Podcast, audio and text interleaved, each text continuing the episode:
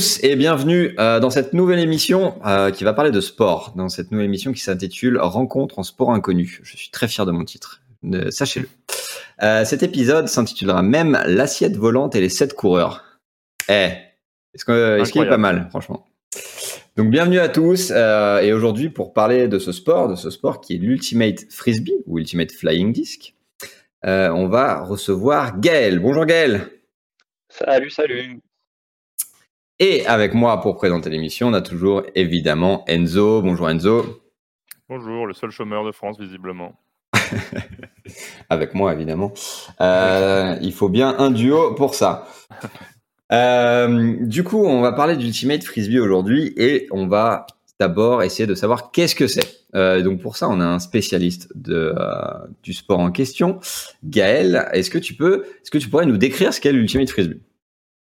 Ouais, ben, c'est simplement, euh, c'est un sport collectif qui se joue euh, en équipe de 7 contre 7 sur un terrain globalement à la longueur d'un terrain de foot, deux fois moins large, et où euh, il y a des zones d'embut à chaque extrémité de, ce terrain, un peu comme les, les, zones de rugby finalement, et il faut, il faut attraper le frisbee dans la zone d'embut de l'équipe adverse pour marquer un point. Sauf que bah, pour ça, il y a, des règles qui sont un peu essentielles.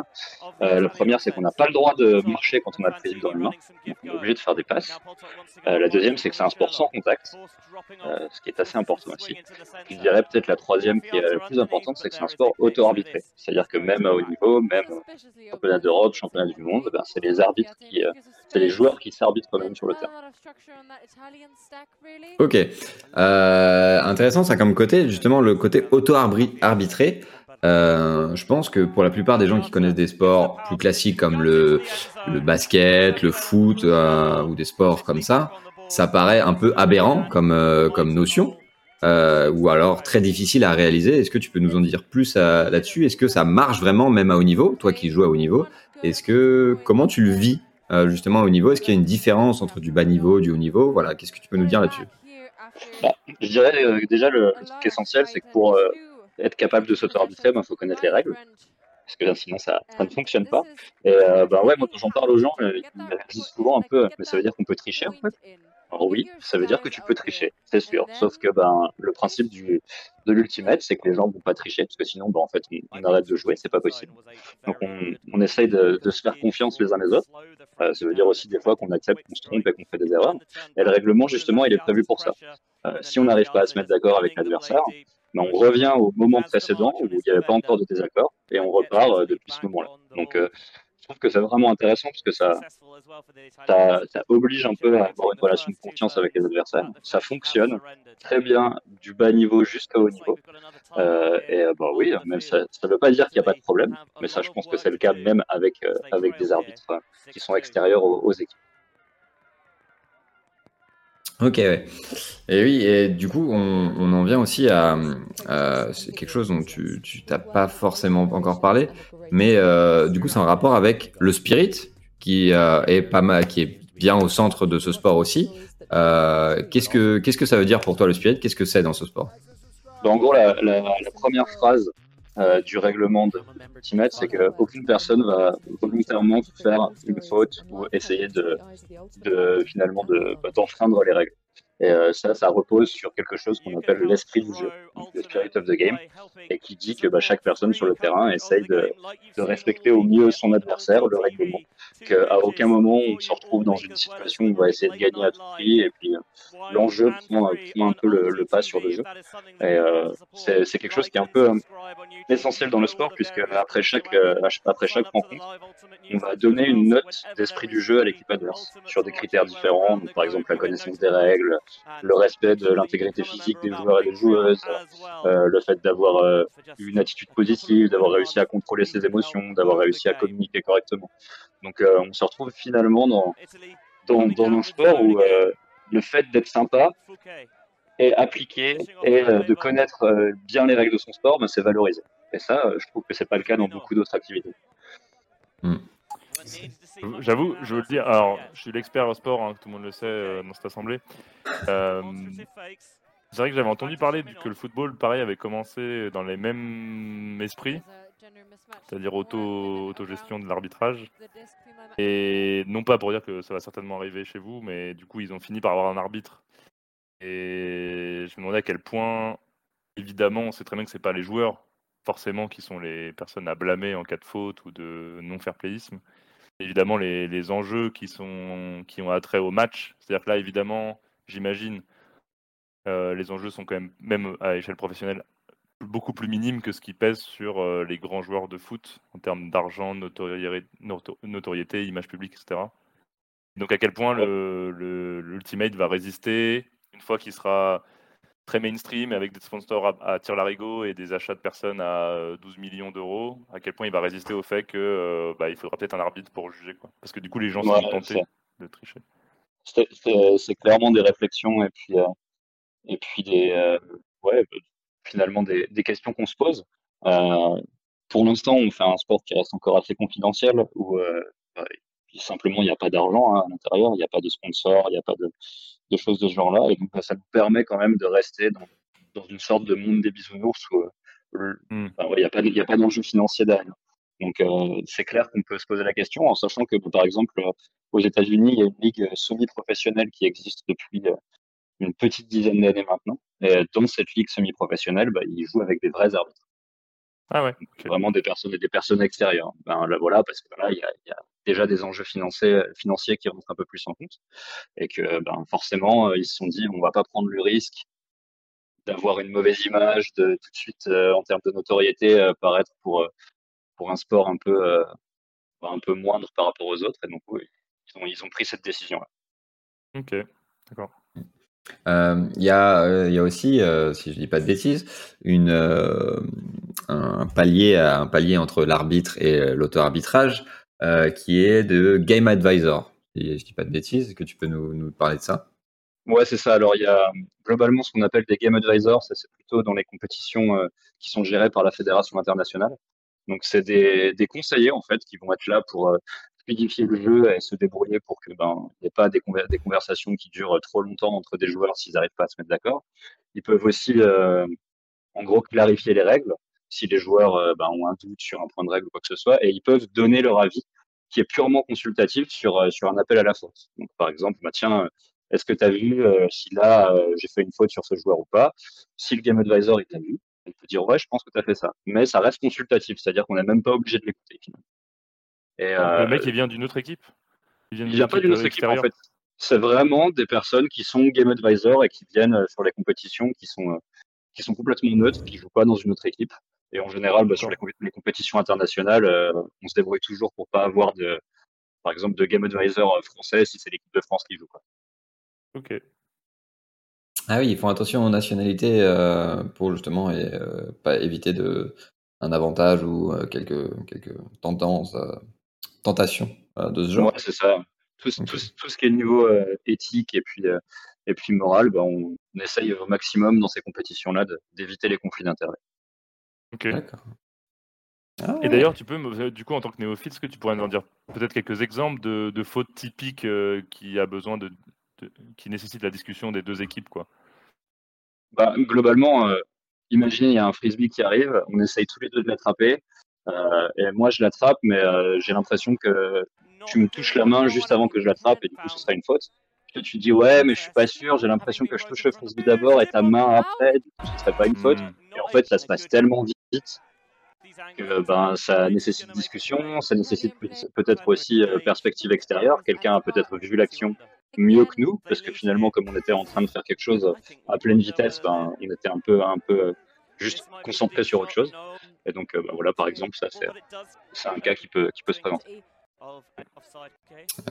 J'essaie de, de, retrouver un exemple, là, mais je ne l'ai pas retrouvé, euh, justement, dans des derniers matchs euh, que tu as joué euh, en championnat d'Europe, euh, où il y a eu un, un contact entre une, une, joueuse, une joueuse de la France et une joueuse de l'Italie. Un tout petit contact où vraiment la joueuse de la France a, a, a touché le pied de la joueuse de l'Italie, ce qui l'a complètement déséquilibré et où elle est tombée qui fait que la joueuse de la France n'a même pas senti, mais du coup était toute seule et du coup a marqué le point. Et euh, la joueuse a, a, a dit faute, euh, la joueuse italienne a dit faute, alors que la joueuse française n'a pas compris parce qu'elle n'a pas du tout senti le contact. Euh, et ce qui fait qu'il y a eu discussion des, personnes autour. Et même, je suis pas sûr de la ligne, non, parce qu'il devait, devait y avoir des game advisors. Et donc, ils ont eu besoin d'un- d'une perspective extérieure pour dire bah, s'il y a eu quand même contact. Et du coup, c'est normal que ça revienne à la passe d'avant pour, euh, pour, euh, pour que ce soit faire. Quoi. Non. Et d'ailleurs, Ouais, c'est ça. et- Ah, vas-y, vas-y. Et puis euh, bah après, euh, pareil, hein, tu vois, je cours à pleine vitesse, j'attrape le frisbee, je suis tout au bord de la ligne, donc ça se joue à quelques centimètres si je suis dans le terrain, à l'extérieur du terrain.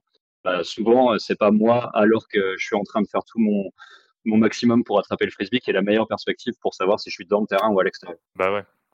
Mhm. Et là, du coup, et du coup, en termes de rewind, là, tout le monde reprend sa place à la passe d'avant ou juste vous refaites la passe, mais bon, euh, flexible, quoi? Bah, en gros, euh, pour euh, continuer sur le sur l'exemple dont tu viens de parler, Alex, ben c'est euh, c'est vraiment, euh, je suis tombé et ça t'a permis d'attraper euh, le frisbee toute seule. Donc euh, c'est pas juste parce qu'en gros, euh, même si t'as pas fait exprès, c'est une faute. Donc on revient, on gardait le frisbee, on vous le redonne, mais par contre nous on prend notre position tout le- toutes les deux euh, pour être à l'endroit où tiens, ben là il n'y a pas eu de faute, on aurait été à ce moment-là. Ah ouais. Ah oui, donc il y a un peu. Il n'y a pas de changement de possession, mais on corrige l'avantage qui avait été euh, qui avait été donné suite à la faute. Ok. Évident à mettre en place. ouais, Ok. Ouais, ce qui fait que des fois, c'est dû à peu, à, à peu près euh, parce que t'es pas tout le temps au courant de quand c'est- exactement s'est passé la faute, donc tu peux pas toujours savoir pour surtout les joueurs qui ne sont pas concernés par la faute. Euh, mais euh, mais, mais c'est toujours comme comme l'a dit Gaël, c'est toujours basé sur le fair play euh, et euh, de toujours avoir en tête qu'est-ce qui est le, le plus fair à, à faire. Ouais, mais en plus, Oh là ça, là ça, là, le génie. Ça a même vraiment des implications qui sont complètement différentes. C'est qu'on parle beaucoup plus avec nos adversaires que dans les autres, euh, dans les autres sports. C'est-à-dire que bah, moi, je sais qu'une petite routine que j'ai en début de match, c'est euh, euh, on fait les premiers points et après, je vais voir mon, match-up, mon adversaire direct, et je lui dis est-ce que tu es OK avec la manière dont on gère, par exemple, l'intensité physique ou ce genre de choses Parce que c'est un sport sans contact, mais vu que personne va appeler les fautes pour nous, bah, si on arrive tous les deux à se mettre d'accord sur un niveau de contact qui est, euh, qui est pas, alors c'est pas du QS, hein, mais qui est un peu plus élevé, et que ça va à l'adversaire, bah, on peut tout à fait décider de jouer avec ce niveau de contact. Ouais. Et donc c'est vraiment un aller-retour entre est-ce que si on fait ça, c'est OK pour toi Est-ce que c'est pas OK Est-ce que tu veux qu'on soit hyper strict sur ce point des règles Ou est-ce que tu veux qu'on ait un peu plus de latitude? Et ça, je trouve que c'est vraiment euh, intéressant sur euh, la manière de s'adapter à, à vraiment ce qui est OK pour l'adversaire et ce qui ne l'est pas. Ok. Ah oui, en effet. Et en termes de pause, Vas-y, vas-y. vas-y, vas-y, Marty. Non, vas-y, vas-y. Et en termes de pause, ouais, du coup, que- comment vous gérez le temps qui passe Du coup, je, t'as pas dit le temps du- d'un match, je crois. Et combien de temps ça dure Est-ce qu'il y a des mi-temps et tout Et en- surtout pendant les pauses où vous tchatchez pendant des heures sur les fautes, est-ce que c'est pris en compte pour des prolongations? Moi, alors, le, le- donc un match d'ultimate, c'est soit première équipe à 15 points, soit un maximum de 100 minutes de jeu, globalement. Ok. Et euh, le chronomètre, il est jamais arrêté pendant un match de frisbee. Ce qui veut dire que même pendant les appels à la faute et que tu, tu règles les trucs, le chrono, il continue de tourner. Et c'est pour ça que dans les règles, c'est marqué que normalement, une discussion, ça doit jamais dépasser 45 secondes, une minute. Et si au bout de 45 Ah ouais. secondes, une minute, tu n'arrives pas à te mettre d'accord, bah, ça veut dire que juste, euh, on est d'accord pour se dire qu'on n'est pas d'accord. On, revient, on, est- on, on- on fait comme si c'était contesté, en fait. On n'arrive pas à se mettre d'accord, on revient à la passe d'avant et puis on, on voit comment ça joue. Bon, et oui, mais selon quels critères, du coup? Qui gagne Enfin, qui a, la, le frisbee qui, comment, Ben, c'est l'équipe qui avait la possession du frisbee avant ce moment où on n'arrive pas à se mettre d'accord qui le récupère. Imaginons quelqu'un fait une passe, euh, euh, toi tu dis euh, bah non moi je l'ai attrapé, moi je dis bah non c'est moi qui l'ai attrapé en premier, on n'arrive pas à se mettre d'accord, ça marche pas, hop on renvoie le frisbee à la passe et puis on reprend le jeu depuis là. Est-ce que, toi, tu as eu déjà des mauvaises expériences vis-à-vis de ça Où euh, tu t'es dit, merde, en face, il est en train de tricher, quoi? Alors sans aller jusqu'à euh, en face il est en train de tricher, euh, cet été au championnat d'Europe je pense que j'ai subi le, pire bad call de l'histoire de, ma carrière. Donc un bad call, c'est vraiment ce que j'ai un très mauvais appel à la faute où je suis en train de défendre donc sur le porteur du frisbee qui veut faire une passe hyper longue en revers et euh, il lance et euh, là en gros euh, je bloque le frisbee en l'air avec ma main donc le disque tombe par terre à, à deux mètres de nous et là il appelle faute et il me dit mais tu au moment où tu tapes le frisbee il est encore dans ma main donc c'est une faute Hmm. et là je lui dis mais c'est impossible je suis à deux mètres de toi le disque il a déjà fait plus d'un mètre dans les airs au moment où je le touche je dis c'est impossible que, que, que ce soit une faute. Quoi. Enfin, vraiment, c'est, je suis persuadé que là, c'est pas possible. Et Mhm. il me dit, mais si, je pense vraiment que c'est comme ça. Et je lui dis, bah écoute, là, je comprends que tu puisses faire cet appel-là, mais je te demande vraiment de me faire confiance parce que je suis vraiment persuadé. Et il m'a dit, non, ben franchement, je pense que c'est une faute. Donc du coup, ben j'ai contesté la faute. Il a gardé le frisbee et son équipe a marqué le point après. Et je suis sorti Mm. du terrain en me disant, euh, là, j'ai un peu le seum quand même. Ah ouais, et là, mais du coup, tu l'as contesté, mais euh, c'est mis dans les logs, mais en fait, ça a aucun impact, quoi. C'est ça, ça a aucun impact dans la mesure Ouais. où son équipe garde la possession. Euh, Tes coéquipiers n'ont pas aidé. Tes coéquipiers n'ont pas allé en ton sens en disant, bah vas-y, j'ai vu, il était à 2 mètres, ou ses coéquipiers Non, n'ont pas dit, ah, mais... c'est ça, tu vois, après les gens autour euh, donnent un avis, ben, on avait l'impression que c'était plutôt comme ci, plutôt comme ça. Après, le mec, au moment où il fait son appel à la faute, je pense vraiment qu'il était sincèrement persuadé de ce qu'il avait ressenti. Hmm. Je suis sûr qu'il avait Ok. ressenti la mauvaise chose, mais j'ai pas le choix que de dire, bah ok, c'est ton ressenti, Ouais. on n'a pas du tout le même. Maintenant, bah tant pis, on va continuer à jouer au frisbee, quoi. Ok. Ouais, c'est ça peut être compliqué quand même des, des discussions comme ça, euh, des discussions qui peuvent monter aussi. Est-ce qu'il y a déjà eu des problèmes justement d'énervement, ce qui font que il y a, euh, est-ce qu'il y a déjà il y a une solution à un moment où dire euh, bah, là les deux équipes se prennent le chou, euh, enfin les, gens s'engueulent carrément sur le terrain. Enfin qu'est-ce qui se passe dans ces cas-là? Comment c'est possible de, régler les situations Ouais, bah, il y a, il y a un truc dans les règles qui est prévu pour ça, ça s'appelle un, time out spirit, donc un temps mort de l'esprit du jeu, où là, justement, euh, exceptionnellement, le chronomètre du match est arrêté, et les deux équipes se, retrouvent en ronde, où on alterne donc un joueur d'une équipe, un joueur de l'autre équipe, et les deux capitaines prennent la parole pour euh, faire un peu un bilan sur euh, ce qui est en train de se passer dans le match, comment c'est pas cool au niveau de l'esprit, du respect des règles, de l'intégrité des joueurs, joueuses, etc. Et on se dit, bon, on a fait de la merde, ce serait bien maintenant si on arrêtait de faire de la merde et qu'on repartait sur des bonnes bases. Donc ça, c'est prévu, c'est possible. Ça arrive euh, pas fréquemment, mais ça arrive quand même sur des compétitions internationales. Je peux dire que ça arrive au moins 4-5 fois. Et puis, euh, en général, ça change vraiment quelque chose de positif pour le reste du match. Ok. Il faudrait déjà que les deux capitaines soient d'accord, parce que, enfin, sur, sur le constat du spirit euh, entaché, quoi. Ouais, c'est ça. Après, en général, quand un, un match euh, se passe pas bien, tout le monde est d'accord pour dire que ça se passe pas bien. Et D'accord. les, les deux équipes pensent que l'autre équipe est en train de faire un truc pas cool au niveau Mm. de, des règles et tout ça. Et donc, euh, ben, il y a quand même toujours de, un terrain d'entente sur euh, là, franchement, on est en train de se prendre la tête. Ce serait quand même vachement mieux si on se prenait pas la tête. Ah, c'est- Ok, ok. Ça a l'air cool qui est comme ça. Hein Enzo, t'as envie, hein t'as envie de jouer. hein Euh, ouais, je- moi, le sport, ça me, tout de suite, hein, ça me tente, il n'y a pas à dire. Non, t'as juste surtout envie de te faire des copains là. Il est en train de, c'est en train d'expliquer que euh, les gens sont, euh, sont sympas sur le terrain. Ils sont sympas sur le terrain. Moi, j'ai jamais, bah, je vais dire, du peu de sport que j'ai fait dans ma vie, j'ai jamais vu ça. Jamais Je comprends. vu ça. Je comprends. Euh, Moi, j'ai fait du, j'ai fait du foot pendant très longtemps et c'est vraiment la première chose qui m'a marqué quand je suis arrivé à l'Ultimate. C'est à quel point les gens sont sympas. C'est ça qui est cool. C'est la vitrine euh, du sport. Euh, t'as parlé euh, un peu d'argent vis-à-vis de ce sport. Comment ça se passe l'argent dans ce sport pour les joueurs? Bah alors c'est simple, tout est à la charge et aux frais des joueurs et des joueuses. C'est-à-dire que ben que tu fasses une compétition avec ton club, un tournoi amical, une compétition internationale, une compétition européenne, que tu ailles à l'autre bout du monde ou euh, dans la ville qui est à côté de chez toi, ben tu paieras ton transport, tu paieras ton logement, tu paieras ta nourriture, tu paieras ton maillot et tout ce qu'il y a euh, des petits à côté. Donc euh, en gros ben c'est un sport, je pense qu'il faut, faut aussi se le dire, c'est un sport qui est pas populaire parce que c'est pas possible en fait d'avoir des personnes qui sont issues de, de classes sociales un peu, peut-être un peu plus défavorisées, parce que ça coûte cher de faire de l'ultimate et de faire beaucoup d'ultimate. Mhm. Et euh, t'as parlé de semi-pro et de pro. Il y a, aucun joueur qui gagne sa vie grâce à ça du coup? Euh, vraiment qui gagne sa vie, des joueurs, non. Il y a des gens qui gagnent un peu leur vie autour de ça, dans des rôles de- d'encadrement, de, développement du sport euh, dans des villes, dans des régions, de préparation physique. Mais vraiment une personne qui gagne sa vie parce qu'il est joueur ou elle est joueuse d'ultimate, ça, ça n'existe pas. Ok. Qu'est-ce qui manque du coup au sport pour, euh, pour passer ce- cette étape et qu'on puisse avoir des joueurs qui sont professionnels et qui gagnent leur vie grâce à ça? Ben, il y a plusieurs niveaux, je dirais. Le premier, c'est euh, une reconnaissance au niveau, euh, au niveau de l'État.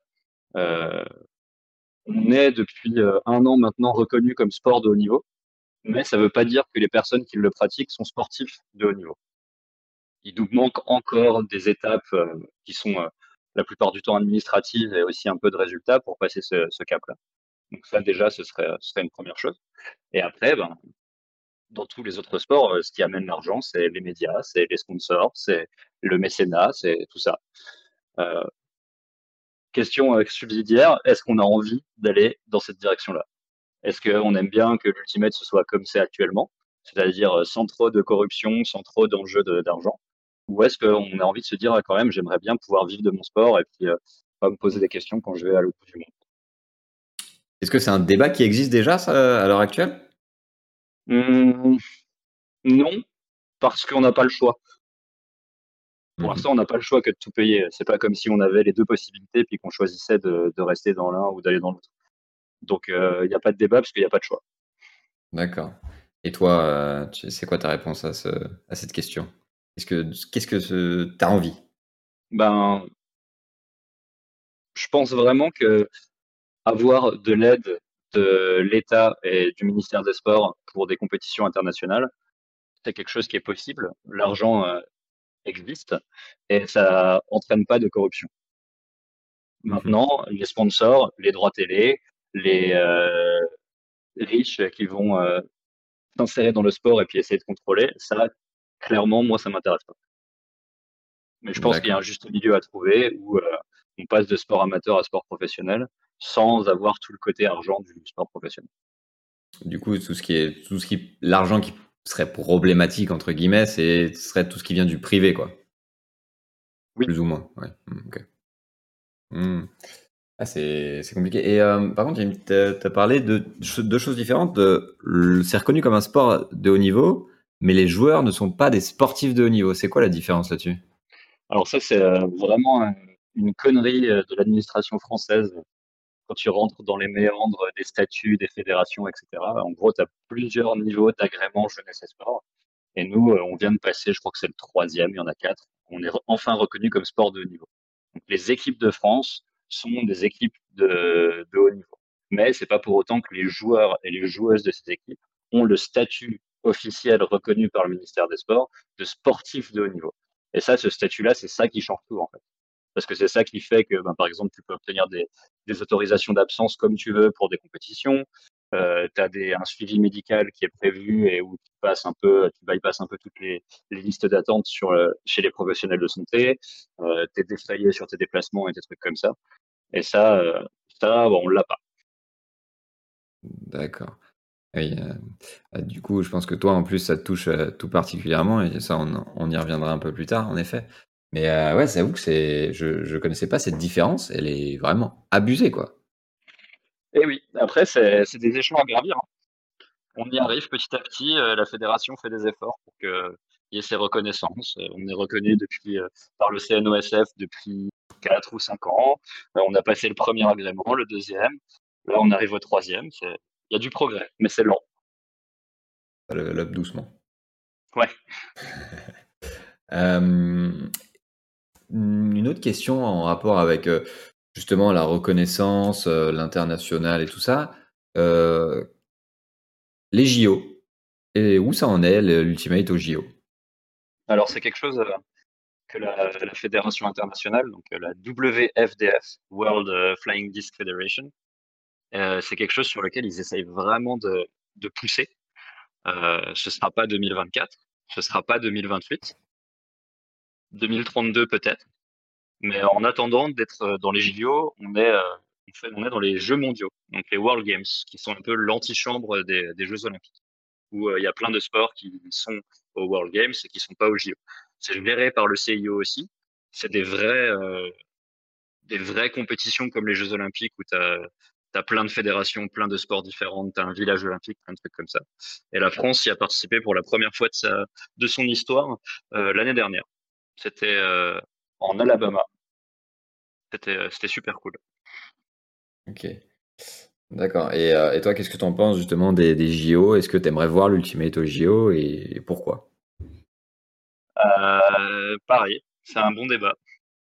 Est-ce qu'on a, est-ce a envie de se rapprocher du CIO Est-ce qu'on a envie de faire partie de cette machine Afrique, euh, de devoir euh, respecter des règles de sponsor, de choses que tu as le droit de dire, choses que tu n'as pas le droit de dire, des trucs comme ça? Et en même temps, tu peux te dire, ah bah tiens, ouais, mais ce serait euh, une visibilité de ouf, ça, nous permettrait de, toucher un public qu'on n'a jamais touché jusqu'à présent. C'est des, j'ai pas, pas la réponse toute faite là. C'est des bonnes questions en tout cas. Ok. Et est-ce que dans ces, deux, donc dans les JO, enfin JO du coup vous n'êtes pas, mais dans les World Games, est-ce que pour cette étape ou même avant, il y a eu un moment où la Fédé s'est posée et il y a eu une évolution des règles dans le but peut-être soit de du coup de convenir à un nouveau public ou euh, dans le but de faciliter l'assimilation des règles ou parce que les règles ont évolué tout simplement? Bah euh, pour les World Games spécifiquement, non. Euh, les quelques choses qu'ils ont changé, c'est qu'ils ont réduit le, temps des matchs, le nombre de, joueurs maximum qu'il peut y avoir dans, une équipe. Parce que ça, c'est une autre spécificité du sport. Il, y a, il y a trois divisions en ultimate masculin, féminin et mixte. C'est-à-dire que c'est un sport qui, à haut niveau, se pratique en mix aussi. Et ça, c'est n'y a pas beaucoup d'autres sports qui le font. Euh, au World Games, bah, c'était uniquement mixte, avec euh, un maximum de 14 euh, personnes dans l'équipe. Donc 7 garçons, 7 filles, et uniquement les 8 meilleures nations du monde qui avaient le droit d'y aller. Donc il fallait être dans le top 8, un peu l'équivalent du classement FIFA, mais pour la, fête. Qu'est-ce que ça veut dire la, une catégorie mixte à l'Ultimate? Comment, comment vous faites pour, pour gérer la mixité sur le terrain? En gros, euh, comme euh, je disais tout à l'heure, c'est sept, euh, sept athlètes sur le terrain en même temps. Donc, bah, tu peux pas faire moitié de garçons, moitié de filles. Donc, on alterne, pour simplifier, on alterne deux points où c'est quatre garçons, trois filles, et deux points où c'est quatre filles, trois garçons. Et ça, c'est rendu, possible par le côté non contact du sport aussi, ce qui fait que bah, les, garçons et les filles peuvent pratiquer sans aucun, souci sur le, même terrain.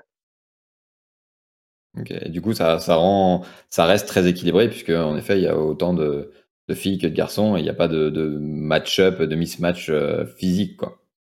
C'est ça. Même si euh, dans les faits, tu pourrais décider de faire défendre un garçon sur une fille et vice-versa, hein, il n'y a rien qui est interdit dans les règles. Généralement, euh, comme c'est plutôt du marquage individuel en ultimate, ben, c'est des filles qui vont prendre des filles et des garçons qui vont prendre des garçons. Oui, une fille qui marque un garçon. On en reviendra, on reviendra dessus, Gaël, tout à l'heure. J'ai un exemple pour vous. Euh, ok, et eh ben on a fait, on a pas mal fait le tour du, euh, du sport de manière générale. Euh, ah si, je voulais revenir sur les changements de, de règles, tout ça. si je dis pas de bêtises, il y a quelques différences en effet entre l'ultimate en Europe et aux États-Unis sur les règles, quelques certaines certaines choses. Ouais, carrément. Les alors vraiment hein, les 95% des règles sont identiques mais euh, il y a quelques petits points de règle qui varient entre l'ultimate nord-américain, Canada, États-Unis, et le reste, euh, les règles, les règles de la Fédé internationale.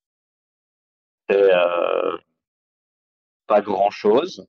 Ça peut être un peu perturbant quand on va jouer en, Amérique du Nord, mais c'est globalement des choses qui sont faites pour un peu favoriser le spectacle, qui est peut-être moins de discussion aussi. Hmm. Ouais, c'est ça, parce que du coup, euh, l'Ultimate, c'est pas euh, hyper médiatisé, ça commence à le devenir un peu plus. Euh, aussi, bon, c'est parce que la facilité de médiatisation est. c'est plus facile, pardon, c'est plus facile de, de médiatiser les choses aujourd'hui avec, avec des choses comme Twitch, YouTube ou des choses comme ça. mais en effet, est-ce que, le, est-ce que le sport est beau à regarder d'après toi? Alors, quand ça joue, quand ça joue oui le jeu est en train de se passer, oui. Euh, après, ça reste un sport américain qui a été créé, euh, qui a été créé aux États-Unis. Et donc, les Américains, bah, ils aiment bien qu'il y ait plein de petits temps morts un peu partout, euh, parce que bah, ça permet de caler des pubs quand ça passe à la télé. Et donc, l'ultimate, si on prend un match, donc on va dire qui où entre le début du match et la fin du match, ça dure, ça dure quasiment deux heures. Le temps de jeu effectif, il est de 40 minutes. ça veut dire qu'il y a quand même plus de la moitié du temps où on ne fait pas de frisbee on est en train d'attendre entre les points, on est en train de se mettre d'accord sur les appels, etc. Et donc euh, c'est pour ça que moi je trouve que ce n'est pas agréable à regarder parce qu'il y a trop de temps mort. Ok. C'est trop, c'est trop saccadé, c'est pas assez fluide euh, sur l'exécution. Ouais, c'est ça. Quand ça joue, euh, vraiment, je trouve ça excellent à regarder. Il y a un Mhm. petit côté, un petit côté un peu montagne russe parfois, je trouve, dans l'émotion, avoir un frisbee volé et puis, euh, et puis une personne s'envoler aussi pour, euh, pour essayer de le rattraper. Ça fait, ça fait vraiment des petits walkers comme ça. Euh, C'est très personnel comme ressenti, mais, mais ce serait bien que ça, ça soit plus un jeu continu en fait. Ok. Est-ce que, tu penses qu'il y a des solutions pour ça ou? Mmh. Oui, sans doute. Il y a des petites modifications de règlement à faire pour que pour peut-être rendre ça un peu plus un peu plus intéressant. Après, euh, est-ce qu'on fait de l'ultimate pour qu'il soit regardé par des gens ou est-ce qu'on fait de l'ultimate pour y jouer? Je ne sais pas. Enfin, si, je sais. Ça dépend qui. C'est ça. Euh, très bien. Euh, est-ce que Enzo, tu as encore des, des questions euh, sur le sport? j'ai tout compris. T'as tout compris? Et ben maintenant, on va faire un petit test écrit. Euh, vous avez deux heures. Non. Euh, on va passer à toi plus particulièrement, Gaël. Euh, et du coup, qu'est-ce que toi tu fais dans le sport? On va parler de ton palmarès en premier. Mais déjà, depuis quand est-ce que tu as commencé à jouer à ce, à ce sport? Faire ce sport Alors pratiquer ce sport. La première fois que j'ai fait de l'ultimate, c'était un cycle d'EPS quand j'étais en cinquième, je crois. Et à- entre ce cycle d'EPS que j'ai fait en cinquième jusqu'à mon arrivée à la fac, j'ai plus jamais refait de frisbee. Et quand je suis arrivé à la fac, j'ai vu qu'il y avait un créneau au SUAPS, donc sport universitaire euh, de frisbee. J'ai fait, ah, ça m'avait bien plu, je me rappelle, je vais aller jeter un petit coup d'œil. Moi, j'ai fait mes études à Besançon. Et euh, c'était l'année, donc c'était 2009, où euh, Besançon organisait les championnats de France universitaires. Et comme j'étais déjà venu euh, une ou deux fois au SUAPS, ils m'ont dit, bah, tiens, on a un peu de place euh, en équipe 3, euh, si jamais tu veux venir euh, jouer, on n'est pas, on n'est pas beaucoup. En plus, comme tu es un STAPS, ça va bien se passer. Et du coup, j'ai fait le, ce championnat de France universitaire. On est arrivé euh, avant avant-dernier, je crois. Quelque chose comme ça. Et c'est là que j'ai fait mes premiers matchs d'ultimate vraiment contre des autres équipes. Ok.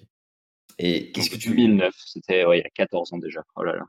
Ouais, ça, ça date 14 ans de d'Ultimate dans les pattes. Waouh. Ouais. Euh, tu faisais quoi comme sport avant? Euh, j'ai fait du foot pendant très longtemps, pendant 7-8 ans. J'ai fait du tennis pendant deux ans. Et, euh, et voilà, et après, bon, en étant en STAPS, on faisait beaucoup de sports différents. hein. Mais, euh, mais les deux sports que j'ai pratiqués en fédéral, c'est foot et tennis. Et tu- du coup en fédéral, c'est-à-dire à, à haut niveau ou? Pas forcément à haut niveau.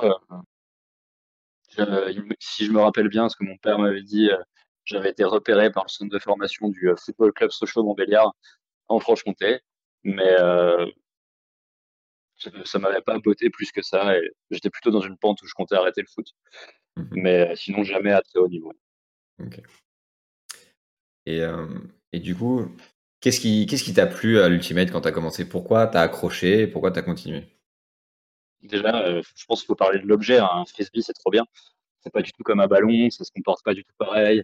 Ça se lance de plein de manières différentes. Quand ça vole, c'est quand même, il a un petit côté assez impressionnant, je trouve, un, frisbee qui vole bien.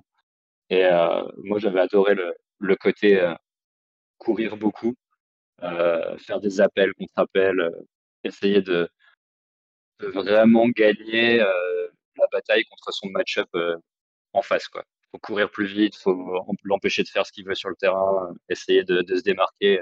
Ça, ça m'avait vraiment beaucoup plu. Et après, bah, un truc un peu un peu général au frisbee. En général, on y vient un peu pour le sport parce qu'on a envie de faire des trucs cool. Et après, les gens, c'est ça qui fait qui nous fait rester, quoi. Parce que l'ambiance est tellement cool que ben on reste. C'est euh, la communauté fait le sport. Ouais, carrément. Ça, c'est beau, ça. Ah Plein de copains, tout ça. Euh, Et du coup, donc aujourd'hui, tu joues à, à haut niveau, à très haut niveau, on va même dire. À partir de quel moment tu as commencé à te dire Ah, ça devient sérieux, j'ai envie de, de me donner à fond dedans, quoi. En gros, j'ai eu euh, la chance de connaître euh, Alexandre Vernot, qui, est, qui était joueur à Besançon, euh, qui faisait beaucoup plus de frisbee que moi et qui a fait les sélections pour être en équipe de France en 2011, l'équipe de France sur, pour les championnats du monde sur plage. Et en fait, ben, l'objectif, c'était un peu de faire une équipe jeune, et il a demandé s'il avait le droit de, de m'inviter aux sélections. Et du coup, les, les entraîneurs ont dit bah oui, il peut venir essayer. Et euh, bah, j'ai passé le cut. quoi. J'ai été pris pour faire cette équipe de France-là en 2011, alors que je jouais depuis un an et demi. Je crois que ma première licence, ça faisait à peine un an que je l'avais. Et euh, donc j'étais pas fort, quoi. Mais j'ai fait les championnats du monde. On s'est bien fait défoncer par des équipes. On a bien gagné quelques matchs sympas aussi. Et après, en rentrant de cette compétition, je me suis dit bon bah là c'est parti. J'ai vu ce que c'était le haut niveau. J'ai vu ce que les gens étaient capables de faire. Ça me donne vraiment envie de m'investir. Ok. C'est euh, c'est faire équipe de France au bout d'un an de frisbee, c'est pas mal. Ouais. Alors en fait, voilà, c'était une équipe. euh, je crois que c'était la première sélection en équipe de France adulte pour tous les joueurs. D'accord. Donc, L'objectif, c'était vraiment, euh, on va créer un nouveau bassin de joueurs et on va leur donner de l'expérience alors qu'ils en ont pas. Mais en équipe nationale. Et du coup, qu'est-ce que, est-ce que ça signifiait quelque chose pour toi de jouer en équipe nationale? Est-ce que, euh, Alors, oui. est-ce que ça va, ouais. Oui, parce que bah, c'est se dire que tu joues au plus haut niveau possible dans ton sport. Et ça, c'est ce qui m'intéresse.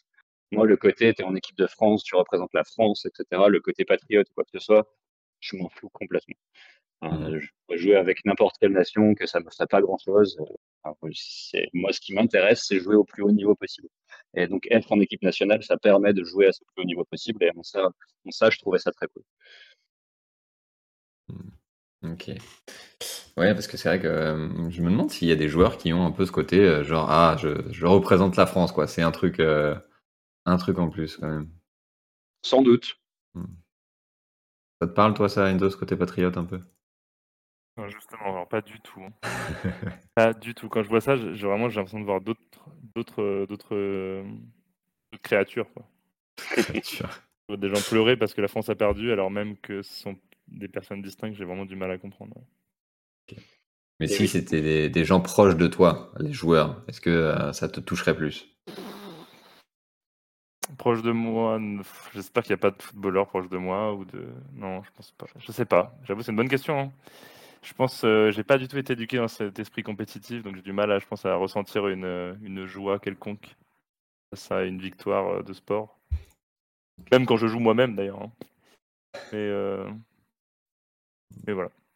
Et tel que je comprends à chaque fois, toi comme Gaël, voire même d'autres amis, à chaque fois les gens parlent souvent aussi de, ce qui les pousse à rester dans le sport, c'est les, gens qui s'y trouvent en fait. Mhm. Oui. Tout autant que le Ouais, sport, mais en vrai, c'est c'est rela- c'est les relations humaines, quoi. Donc en fait, on a tous nos manières de rencontrer des gens, mais en fait, le but, c'est toujours de rencontrer des gens, quoi. Ouais, c'est ça. Ben, je pense vraiment, moi, il y, a il y a deux choses qui me font continuer, c'est euh, la communauté, les gens, euh, les liens sociaux que tu arrives à lier avec eux, et quand même les émotions que tu as quand tu joues. Euh, c'est des trucs qui sont, euh, qui sont personnellement, c'est hyper fort. quoi. Perdre un match euh, ah, alors que tu t'as donné ta vie sur le terrain, ou au contraire gagner un match, euh, faire célébrer ça en équipe avec les gens, ça procure des émotions que j'ai pas ailleurs dans d'autres parties de la vie. Et c'est ce côté-là qui fait que bah, je continue de jouer parce que je suis un peu accro à cette à ces, hormones du bonheur qui pulsent quand tu es, es en train de jouer sur le terrain. Oui, ça crée des, ça crée des liens. C'est vrai que hum, souvent je le dis, moi, en, faisant de l'ultimate, euh, je t'as tout, tout le côté so- social et communautaire avec les gens sur le, à côté du, à côté du terrain. Mais j'ai du mal à lier avec les gens si j'ai pas joué avec ou contre eux avant de lier euh, à côté du terrain, quoi. Et t'as, t'as vraiment sur, le terrain, quand tu joues avec ou contre eux, euh, justement, t'as cette sensation de ah bah j'ai trop bien joué avec cette personne, on a fait plein de passes, on s'est super bien entendu, on s'est super bien compris, ou même contre quelqu'un d'autre, genre on a donné notre vie pour, on a tout donné pour euh, pour réussir à marquer ou pour réussir à défendre, et juste ça, ça crée un lien et qui fait que derrière bah la personne, même si c'était ton adversaire, tu vas lui faire un câlin et tu dis mais c'était trop cool. Mm. Et, euh, et ouais, t'as des choses comme ça. Tu verras, Enzo viens, on, va te montrer ça va être bien. c'est bon, j'en ai fait il y a 10 ans avec toi sur la plage. Voilà, ça m'a suffi. hein. C'est vrai, c'est vrai. Enzo euh, a fait de l'ultimate frisbee et il peut dire qu'il a battu l'équipe de France. Ça, c'est l'équipe de France. non, ça, c'est- non, non, ça c'est euh, enfin tous tous tous mes potes euh, proches que j'ai que j'avais emmené faire un match euh, à, à Palavas euh, contre euh, des gens de, de- du club de Montpellier. Et t'avais à l'époque euh, les frères Nogues, t'avais euh, Brunoy, euh, t'avais des, des gens assez forts, quoi. C'était bon, c'était il y a Ouais. 6-7 ans, quoi. Et genre, bah, Brunoy et euh, les Nogues, ils sortaient d'équipe de France il y a pas si longtemps que ça, tu vois. Du coup, je leur avais dit ça et on a gagné le match malgré ça et ils ont retenu. savais pas. Et ils ont retenu. On a battu l'équipe de France. voilà. Exactement. Je le rajoute dans mon CV tout de suite. Et nous sommes de retour après une pause. N'oubliez pas de vous hydrater, il fait beaucoup trop chaud. Euh, on est revenu et on va enchaîner avec un petit jeu que Enzo nous a préparé. Enzo, quel est ce jeu? Euh, c'est un jeu très simple. On appelle ça le jeu de je fais deviner des trucs. Voilà. Donc euh, je me suis dit j'avais deux, deux sportifs émérites et je me suis dit ce serait pour être drôle de leur faire deviner des sports. Voilà, tout simplement. Donc je vais vous, je vais vous commencer par vous décrire des sports.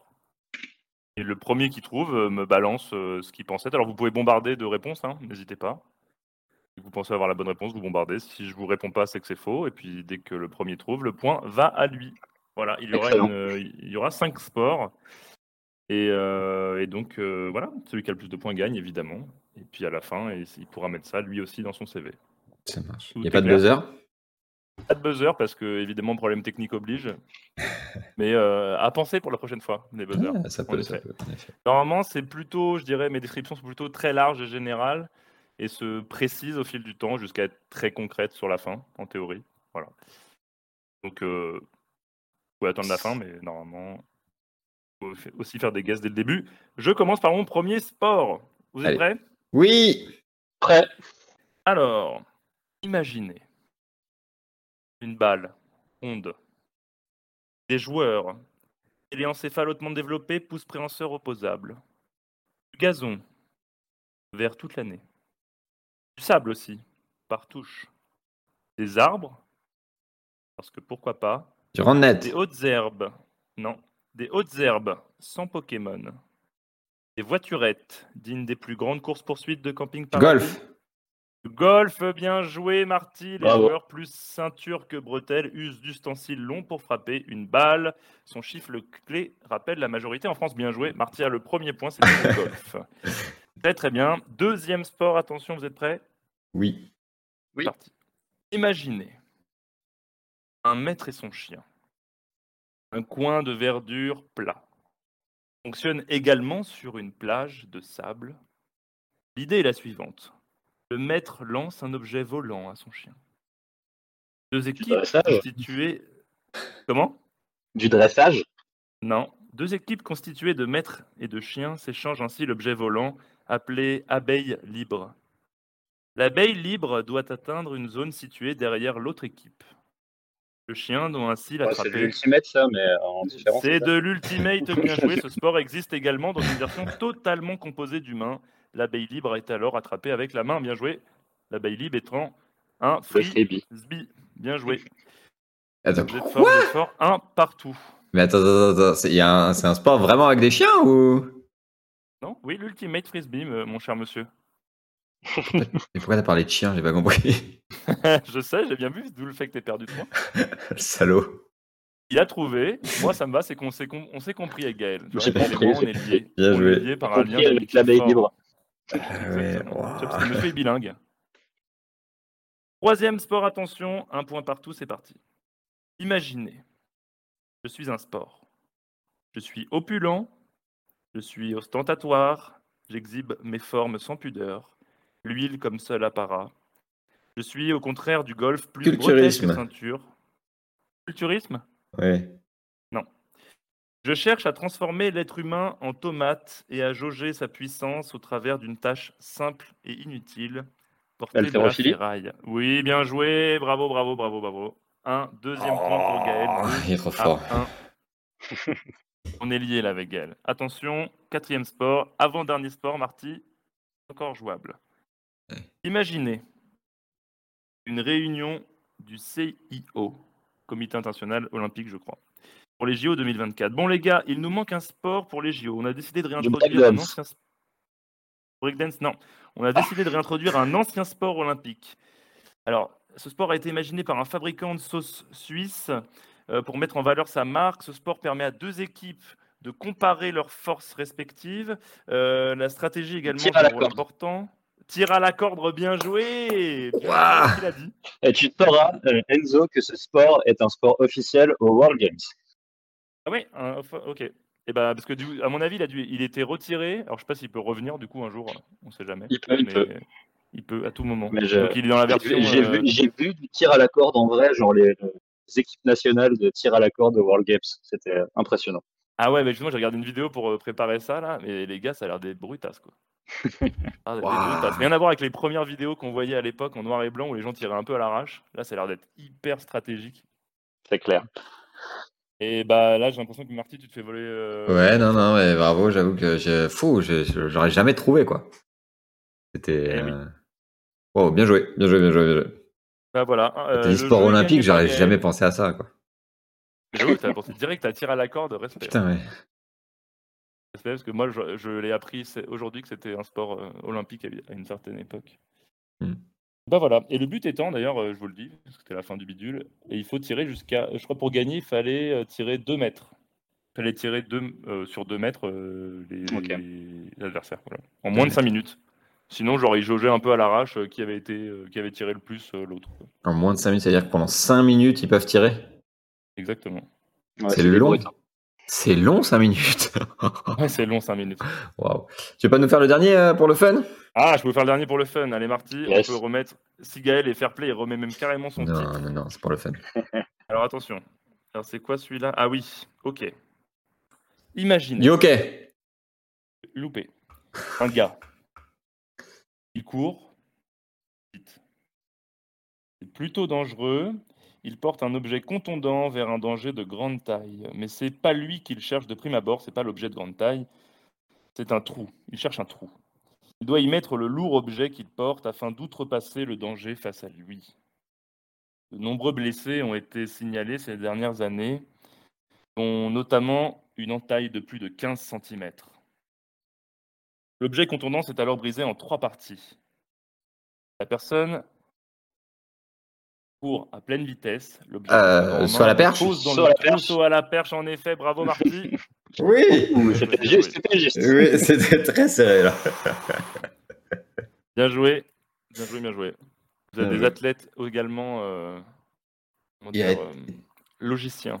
T'as dit qu'il y en a un, il, s'est- il a pété sa perche et il s'est. Ouais, euh, Ouais, ça, c'est plusieurs fois, mais il y en a horrible un, il cette vidéo. Ah, Ah ouais, horrible. Ah ouais, j'ai pas envie de l'avoir, ouais. Du coup, je l'ai regardé, là, c'est horrible. Ah Il y en a même un, il est genre, il commence à monter, sa perche, elle veut pas pousser plus haut et il retombe en arrière. Oh, aïe, aïe, aïe, aïe, aïe, aïe, aïe. Ça, ça fait mal. ouais. Ça, ça arrive aussi plusieurs fois, ça. Ouais, c'est un sport de brutasse. C'est dangereux comme sport. Putain. Vaut mieux faire de l'ultimate. Exactement. Belle transition. Merci. Très bien. Et bah, super Genzo. J'ai j'ai kiffé. J'ai kiffé, j'ai kiffé. J'espère que ça t'a plu, Gaël aussi. Ouais, Mais, c'était euh, top. Il a gagné. Il a- oui, oui. En plus. Quand il gagne, ça lui plaît. Super. Euh, très bien. Et ben, on va revenir au sujet qui nous intéresse, c'est-à-dire l'Ultimate Frisbee. Et du coup, on va continuer euh, sur le sujet de Gaël, puisqu'on parle de Gaël. Non, on va continuer à parler un peu de, de, de ce que tu as accompli dans ce sport, parce que on l'a pas encore bien précisé, mais euh, tu es vraiment un sportif de haut niveau. Et, et on pourrait même dire un athlète. Est-ce que tu te considères comme un athlète d'ailleurs? Oui. Oui, je pense que oui. Depuis, depuis quelques années maintenant, je dirais que ouais, un, un sportif de haut niveau, c'est assez adapté. Ok. Et Qu'est-ce que c'est un, un athlète? C'est quoi la différence entre un sportif de haut niveau et un sportif tout court? Et, euh, et j'imagine que c'est lié à la définition d'athlète. Qu'est-ce que c'est pour toi? Ben, pour moi, c'est un peu que la vie entière tourne autour de la performance sportive et de comment se débrouiller pour être le plus performant sur un terrain au moment où, où ça compte. Donc ça veut dire euh, ben, vraiment organiser sa vie autour, autour de ça. Et ça, je dirais que ça fait quelques années maintenant que, que c'est le cas pour moi. Ok. Bah, en effet, j'imagine que, que ça doit bien être le cas, puisque là, si, euh, si je regarde ton palmarès, bon, si je vais énumérer quelque chose, tu me dis si je dis des bêtises, il n'y a pas de problème, je comprendrai. Euh, champion, champion de France, multiple champion de France, une fois en catégorie Open. Open, c'est la catégorie men, euh, homme. euh, Enfin, pardon, Open, c'est-à-dire que tous les genres peuvent participer, mais plus on monte de niveau, plus il va y avoir des hommes. On est d'accord? On est d'accord. Euh, trois fois champion de France en mixte. Trois fois champion de France en mixte avec le club de Strasbourg. C'est vrai. Et une, et une fois en open indoor. Qu'est-ce que c'est l'open indoor? Bah, globalement, c'est euh, la même chose que l'Ultimate en extérieur, sauf que ça se joue en 5 contre 5 sur un terrain de handball à la place, en termes de dimension. Hmm, ce qui change quand même beaucoup de choses. Ah oui, il n'y a plus de vent, le terrain est plus petit, il y a des moins longues courses, donc euh, ça change beaucoup de choses euh, dans le sport. Et donc voilà, donc déjà cinq titres de champion de France. À ton avis, euh, à ton avis Enzo, est-ce que euh, c'est euh, les plus hautes distinctions euh, qu'il a obtenues Tu veux dire, sachant que j'ai le conducteur face à moi Euh, Exactement. non, je ne pense pas. Euh, On a un résultat au championnat du monde des clubs de l'année dernière, quatrième avec le club de Bruxelles. J'imagine que ça, ça a été quelque chose de particulier pour toi. Est-ce que tu peux nous en parler un peu? Euh, ouais, alors déjà, le fait que j'atterrisse dans cette équipe-là, c'était un peu euh, une enfin, c'est clairement une coïncidence en fait. J'étais censé euh, faire ce championnat du monde des clubs avec euh, le club de Toronto, avec lequel je faisais la saison nord-américaine ensuite. Sauf que ben, pour les championnats du monde des clubs, c'est les fédés qui décident s'il y a un tel joueur ou un tel joueur a le droit de jouer dans une équipe. Et ils ont dit, bah toi, t'es pas canadien, tu joues pas avec Toronto. Donc du coup, j'ai pas eu le droit de jouer, sauf que je l'ai appris euh, en globalement euh, une semaine avant la fin des inscriptions euh, pour les championnats du monde des clubs. Donc j'avais déjà mes billets d'avion, j'avais déjà tout ça, Mm. mais j'avais pas d'équipe. Donc envoyé des messages à droite à gauche, et là il y a le club de Bruxelles qui m'a contacté en me disant, euh, on a un joueur qui vient de se blesser, genre aujourd'hui, euh, le même jour où tu nous envoies le message. Donc euh, si tu veux, viens faire ce plus gros tournoi européen avec nous ce week-end, et si ça se passe bien, ben, on, on te prend dans l'équipe. Et je suis allé faire le tournoi. Ça s'est bien passé. Du coup, j'ai débarqué avec eux au championnat du monde des clubs. On a fait euh, la meilleure, une, une des meilleures perfs euh, d'équipe européenne là-bas, puisqu'on on va chercher la quatrième place. Et le truc cool, c'est qu'en huitième de finale, ben, on a joué contre Toronto et qu'on les a battus. Ah, trop drôle. Ça, c'était pas mal, en effet. Et, euh, et oui, en effet, là, tu l'as, tu l'as dit assez vite, mais quatrième au championnat du monde des clubs. Donc, le championnat du monde des clubs, euh, pour rappel, juste, c'est, c'est des championnats qui opposent vraiment des équipes de clubs et pas des équipes nationales. Euh, donc, vraiment un club euh, qui est souvent en rapport avec une ville. Et, euh, donc, quatrième pour une équipe européenne, c'est le plus gros résultat jusqu'à ce jour. Et même, vous étiez la première équipe en Open à avoir battu une équipe américaine, on est d'accord? Ouais, c'est ça. En début de la compète, on bat, une équipe américaine et c'était la, première fois dans l'histoire des championnats du monde des clubs. Après, pour quand même remettre euh, l'histoire euh, dans le bon ordre, euh, ben, on est quatrième, mais euh, c'est le club de Clapham qui vient de Londres qui finit troisième, donc c'est Mhm. quand même eux le meilleur résultat européen. C'est vrai, c'est vrai, c'est vrai. Londres, Londres, est-ce que c'est l'Europe? Je sais pas. Je sais Ah, pas. Euh, mais non, c'est vrai que vous, vous croisez. c'est vrai que c'est Bruxelles, Bruxelles, Londres en, en petite finale, quoi. Mhm. Incroyable, incroyable. Et euh, en plus, c'était aux États-Unis à domicile, donc les équipes américaines n'avaient même pas d'excuses, quoi. Bravo, bravo l'Europe, bravo Bruxelles. Non, ça, en tout cas, ça c'était euh, un moment incroyable.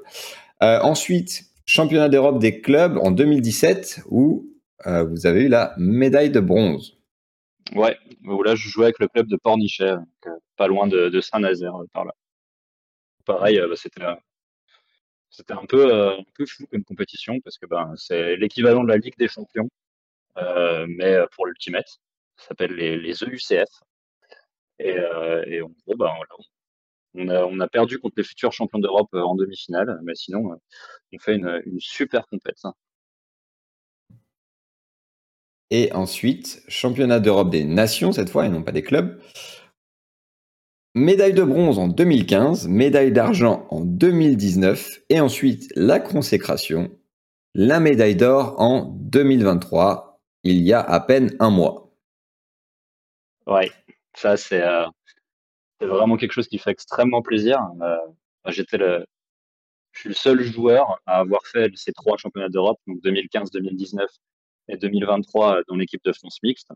Et euh, donc de voir euh, vraiment nous voir grappiller au fur et à mesure euh, bronze, puis argent, puis là finir par l'or cet été. Moi, c'est un peu, euh, c'est un peu full circle, quoi. Euh, vraiment, euh, Mm. on sort, sort de là en disant voilà quoi, on, on l'a fait, on, on, a enfin réussi. Incroyable. Mais euh, du coup, si tu fais comment pour la prochaine Il n'y a, y a, rien au-dessus de l'or. Hein? Non, je crois pas, je crois pas. Mais après, hein, y a, je crois qu'il n'y a rien de plus difficile en sport que de confirmer.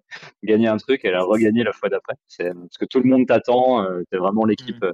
l'équipe à battre. Donc, euh, bah, challenge accepté, hein, comme on dit. Allez. Mais là, là-dessus, ouais, c'est une particularité du. Enfin, je trouve, moi, de l'extérieur, encore une fois, je trouve pas du tout, mais dans une même saison, tu peux être sur plusieurs équipes slash clubs et donc tu pourrais presque, enfin je sais pas si c'est déjà arrivé, à quel point c'est peut-être euh, écrit sur des règles auprès de la Fédé, mais est-ce que tu pourrais par exemple, tu es dans un tournoi et tu joues à la fois avec la Belgique, euh, à la fois avec Bruxelles et en même temps avec Strasbourg? Et... Bah, globalement, pour les, compétitions européennes qui sont euh, des compétitions officielles, tu peux pas être inscrit dans plus de un club. Donc en gros, tu es inscrit sur le roster de telle équipe et tu joues avec telle équipe. Après, rien ne t'empêche. Ouais, c'est ça, c'est ça, pour un tournoi donné. Après, rien ne t'empêche pour les championnats nationaux, donc championnat de France, championnat de Belgique, etc., ben, de jouer avec une équipe différente à chaque fois. Ça, c'est autorisé. Ouais, ok. Ça, reste ça fait que ouais, ton palmarès, il est. Enfin, le palmarès de l'équipe, il est. Euh, c'est dur d'avoir un suivi parce qu'on dit par exemple l'équipe belge a peut-être gagné cette saison euh, toutes, euh, toutes ces tournois, mais en fait ça se trouve l'équipe a chaque fois changé en fait. Oui, carrément. Alors il y a toujours il y a toujours une base de l'équipe qui reste et puis, euh, puis une culture club qui, euh, qui existe, ça c'est sûr. Mais euh, mais t'as as, beaucoup et, ça ça fait vraiment partie de, de la dynamique du frisbee. C'est ben tiens t'as des joueurs et des joueuses qui sont excellents mais qui sont dans des petits clubs. Ben, tu vas essayer de les recruter pour venir jouer avec toi pour les grosses compètes. D'accord. Des mercenaires. et ça, c'est après, ça, c'est appelé, ça appelé à changer. Est-ce que c'est amené à changer au vu de la démocratisation du frisbee bah, il y a de plus en plus, euh, Il y a de plus en plus de, bah, tu vois, pour les compétitions européennes, maintenant, les, les, les équipes dans lesquelles tu sois inscrit, tu as le droit de changer une fois dans l'année. Donc, j'ai le droit de faire euh, ce tournoi européen avec une équipe, et après, euh, si je change d'équipe, j'ai plus le droit de revenir dans la première équipe, par exemple. Mmh. Et donc, ils essayent de plus en plus ouais, de, de polisser un peu le truc, parce que je pense que Alex t'a dit vraiment mercenaire, et je pense que c'est un bon terme. Hein. Il y a, il y a vraiment des personnes, c'est euh, bah, je joue le championnat italien avec cette équipe, le championnat espagnol avec cette mmh. équipe, le championnat allemand ici, et ça tourne partout. Quoi.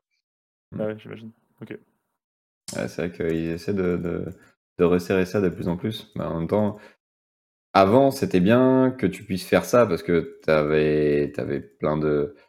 Tu avais énormément d'écart entre les niveaux et pas assez de joueurs à certains endroits. Quoi ce qui fait que c'était quand même pratique de pouvoir avoir des, gens qui viennent renforcer ton équipe euh, parce que tu voulais une équipe de haut niveau, quoi, mais il manquait quelques personnes. Quoi. Et en même temps, des joueurs qui étaient très forts dans des petits clubs, comme tu l'as dit, et qui n'avaient pas l'opportunité de pouvoir jouer à haut niveau avec leur club ou euh, là où ils étaient. Quoi. Ouais, carrément. Et, euh, et enfin, alors, enfin, non, il reste deux choses. tu t'en as parlé tout à l'heure, ta participation aux World Games l'année dernière donc les World Games qui sont euh, l'événement qui euh, est, comme tu dis, l'antichambre des, euh, des JO et que donc qui l'année dernière l'équipe mixte, l'équipe de France mixte, c'était à 14 personnes uniquement. Donc tu as été sélectionné parmi ces 14 personnes et tu as participé à tu as participé à, participer à ça. C'était quand même c'était quand même quelque chose quoi. Ouais, c'est quand même quelque chose et d'autant plus que ben avec Céline Antoine qui est joueuse à Strasbourg aussi, et qui euh, est la personne qui m'a fait commencer le frisbee euh, en universitaire en 2009 et qui m'avait dit euh, après le championnat de France universitaire dont je parlais tout à l'heure, qui m'avait dit tu devrais venir t'inscrire au club, je crois que tu as un petit potentiel quand même, je pense que ce serait pas mal. Et du coup, ben, elle était aussi sélectionnée dans cette dans cette équipe de France pour les World Games où bah, c'est vraiment l'élite de l'élite puisqu'on a le droit que à sept filles, sept garçons sur sur toute la France. Et on, est, bah, on était capitaine tous les deux de cette équipe-là et du coup de vivre ça avec elle, c'est ça, a rajouté une, saveur particulière. On était les deux petits joueurs euh, de Besançon euh, qui sortaient un peu de nulle part, euh, etc. Et puis là, on, a, on, a, partagé ça ensemble. Donc, beaucoup de beaucoup d'émotions aussi. la sélection s'est déroulée, ouais. Alors la sélection, elle a commencé, elle a commencé au mois d'août 2021. Et globalement, on avait un stage de sélection tous les mois, donc où tous les joueurs, joueuses de France qui étaient encore sélectionnés à ce moment-là se réunissaient dans une ville en France, généralement à Bourges ou à Sablé-sur-Sarthe, à côté, à côté du Mans. Et puis, bah, au fur et à mesure des mois, ben, il y avait des cuts qui étaient faits, donc on enlevait un peu de joueurs, un peu de joueuses par-ci par-là, jusqu'à jusqu'à arriver, c'était en mars, à la liste des 14. Qui décide, je veux dire, qui, la Fédé? Enfin, des gens de la Fédé? Là, là, il y, y, avait des coachs, en fait, hein, qui étaient nommés par la Fédé, où il y a eu des appels à projets, etc. Et après, c'était vraiment les, les, sélectionneurs, comme dans les, comme dans les autres sports, qui, qui décident de l'équipe qui, qui, part. Ok.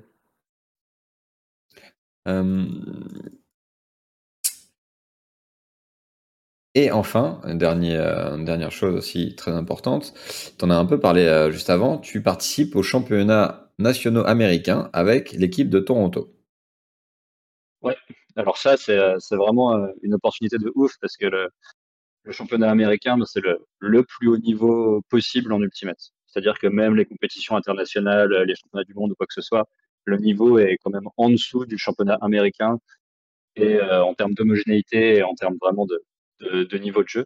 Et il y a le, club de Toronto qui m'a proposé euh, de, de, faire ça avec eux parce que pareil coïncidence c'est le, petit monde du frisbee. Je suis allé jouer un tournoi amical euh, à Madrid avec une équipe où je connaissais quasiment personne dans l'équipe où, où quelqu'un m'a invité. Et euh, bah, il y avait plein de joueurs canadiens dans cette équipe. Et après le tournoi ils m'ont fait bah tiens tu voudrais pas venir jouer jouer avec nous en Amérique du Nord? Ce serait ce serait pas mal. Et donc bah, j'ai fait le championnat là-bas. Donc deux tournois de préparation sélection euh, plus tôt dans l'année, et après le championnat américain qui est bah, globalement à la Toussaint euh, chaque année. À San Diego, une semaine à San Diego, euh, c'était pareil, ça c'était incroyable en termes de, de voyage, d'ambiance, de, de, niveau de jeu, c'était assez fou.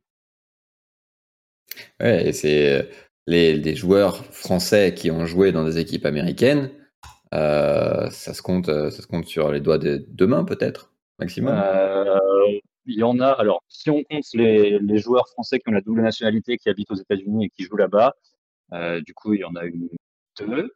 Il y en a un, un, actuellement, il y en avait un avant. Et sinon, des joueurs euh, vraiment de France, qui viennent de France, qui sont allés jouer aux États-Unis, c'est le, le, troisième.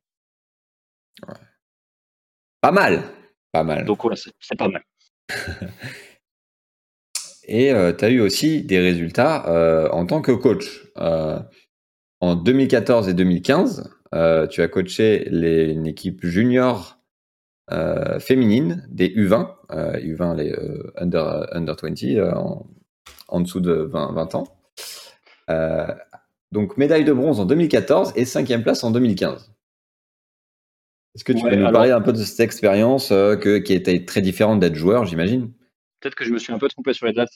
C'était 2015, 2016, 2017, mes trois années de, de coaching en U20 avec une médaille de bronze en, en 2015. Euh, donc ouais, euh, ben, franchement, pareil, une opportunité assez ouf. Euh, le, coach en place à l'époque perd son co-entraîneur et me dit bah écoute, j'ai réfléchi, il y a des personnes en France, j'aimerais vraiment bien que tu me rejoignes et qu'on qu fasse le projet de, coaching à deux. Donc je me retrouve, je me retrouve avec grand plaisir là-dedans et c'est excellent quoi. Coacher des juniors en équipe nationale, il y a vraiment tout un côté construction d'être humain en fait, parce qu'on a des personnes en face de nous qui, qui sont pas majeures, qui, euh, qui sont en train de se construire en tant qu'athlète, euh, en tant que personne dans un collectif. Euh, et euh, au-delà du côté sportif, le côté le côté humain de gestion, gestion du groupe, gestion du collectif, créer un climat sain, créer un bon rapport au corps, un bon rapport à la performance, à la défaite, à la victoire, pour des, des joueuses qui ensuite, plus tard, seront dans les équipes de France des joueuses avec lesquelles j'ai été au World Games, avec lesquelles on a été champion, champion d'Europe cet été, bah c'est quand même assez cool. Ouais, c'est euh, c'est vrai qu'être coach comme ça, c'est comme c'est un sport qui est quand même assez jeune et ça doit être une belle expérience, surtout pour toi qui as eu des expériences de haut niveau, de haut niveau comme ça. Et du coup, ça fait un moment que tu n'en as pas fait. Est-ce que c'est quelque chose auquel tu vas revenir ou pas? Pardon, j'ai pas bien entendu la, la fin de ta question. Est-ce que euh, coacher des équipes euh, nationales ou, euh, ou même des, euh, des, des, clubs, est-ce que c'est quelque chose auquel tu vas revenir ou c'est quelque chose que tu fais à côté? Bah, Disons que dans la plupart des clubs français, c'est le cas à Strasbourg, on n'a pas les moyens d'avoir un coach qui est non-joueur. Donc ce rôle, ce rôle d'entraîneur, capitaine, coach, un peu, je l'assume au club depuis, pas tout, pas tout seul évidemment, mais je, l'assume au club depuis quelques années. Après, le coaching en équipe nationale, c'est encore autre chose. Euh, pour l'instant, tant que je peux continuer à jouer, je ne vais pas me relancer dans des projets de coaching en plus parce que la saison là, elle est déjà tellement blindée, euh, je dirais tellement de déplacements de week-end de frisbee à faire tout le temps que je pourrais pas faire correctement du coaching en équipe nationale à côté. Mais plus tard, le moment où ma carrière de joueur sera finie, je pense que j'y reviendrai, ça c'est quasiment sûr. Ok. Oui, euh, donc ouais, ta, ta, ta, carrière de joueur, elle n'est pas finie. Euh, Est-ce que, si c'est pas indiscret, quel âge, quel âge tu as actuellement? Je vais avoir 33 ans dans quelques mois. Ok. Est-ce que, bah, en, en, sans, sans, euh, sans juger ou quoi que ce soit, en termes de sport de haut niveau, c'est ça commence à devenir vieux. Euh, en. Voilà, là, oui, là, dans l'équipe dans l'équipe de France, euh, on avait on a, avait un joueur qui était plus âgé que moi et sinon c'était moi le plus, plus vieux ensuite. Donc je, je, suis clairement plus proche de la fin que du début, ça c'est sûr. Oui, mais enfin, Nasser, ça compte pas. Nasser, il jouera, Nasser. Euh, même dans la tombe, il jouera, c'est sûr. J'espère qu'à 44 ans, je serai, je serai comme lui, ouais. tu m'étonnes. Euh, et du coup, ouais, voilà. Donc, actuellement, là, donc, on a, je pense qu'avec ton palmarès, on a réussi à, à prouver, à montrer que tu étais un joueur de très haut niveau et euh, qu'on pourrait qualifier d'athlète, ça, c'est sûr. Euh, comment tu fais pour gérer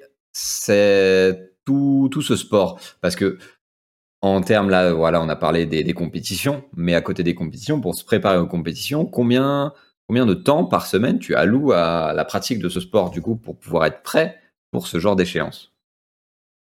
Ben, Globalement, une semaine type, ça ressemble à la chose suivante. Il y a deux entraînements de frisbee qui sont le mardi et le jeudi.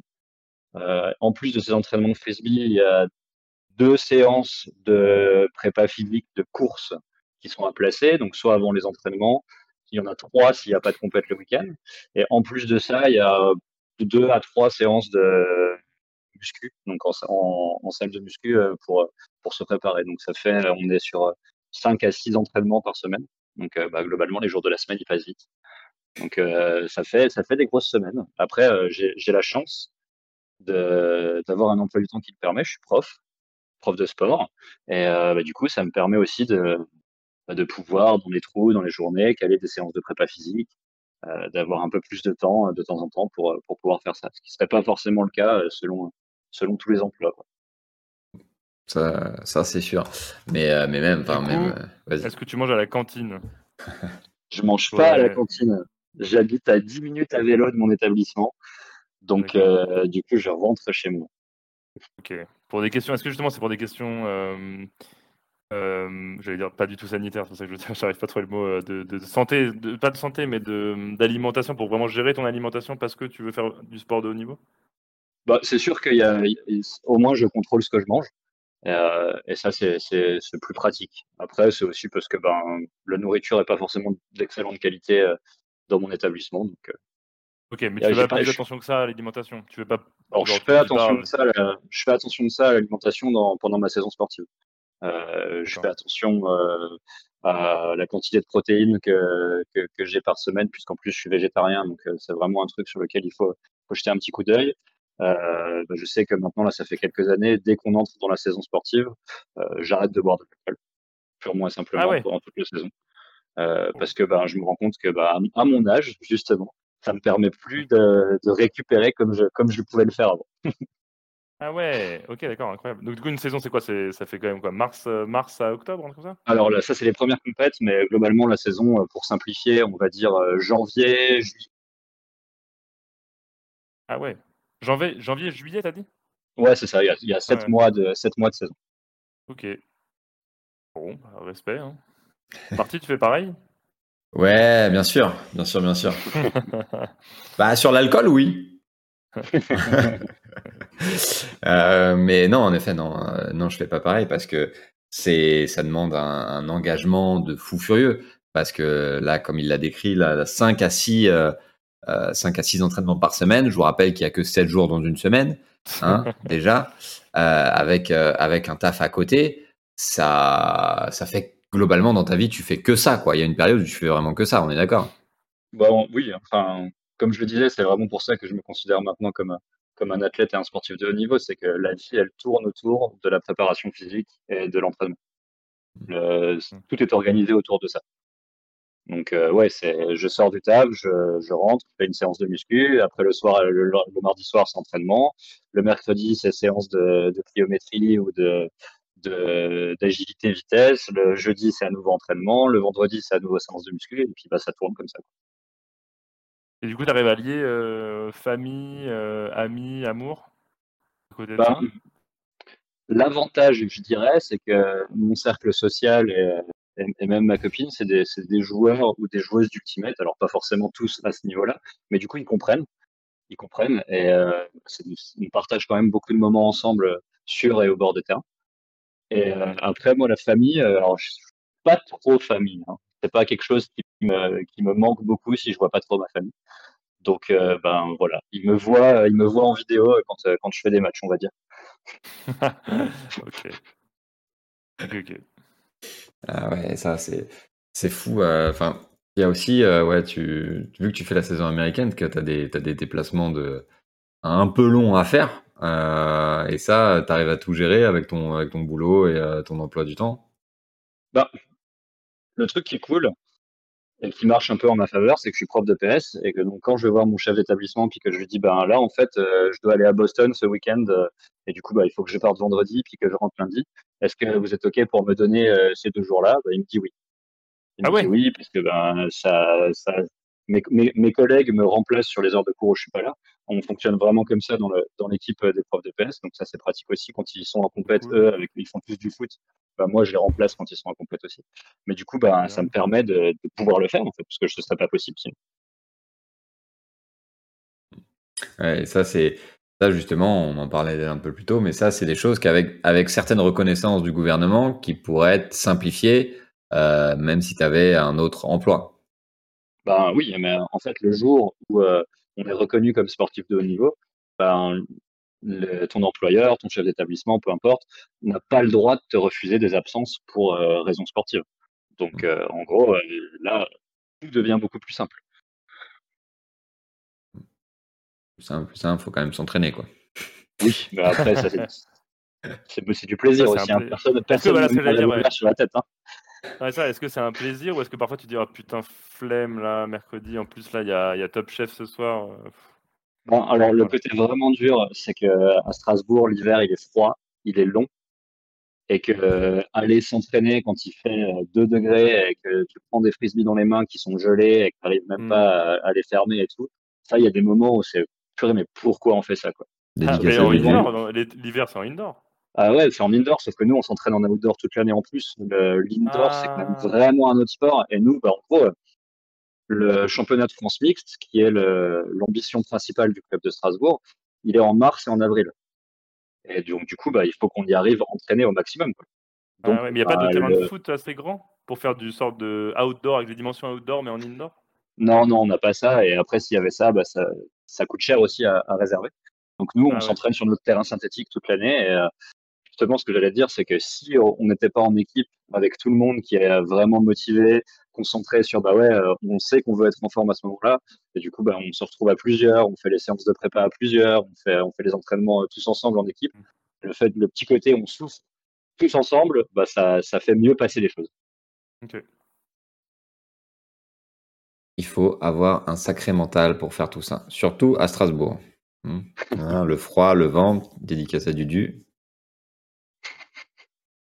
Euh, Eh oui. mais, et ouais, il y a aussi un travail. euh, Est-ce que voilà, il y a de l'entraînement mental Est-ce qu'il y a un travail mental à faire à, à côté de tout ça? Ouais, ouais, carrément.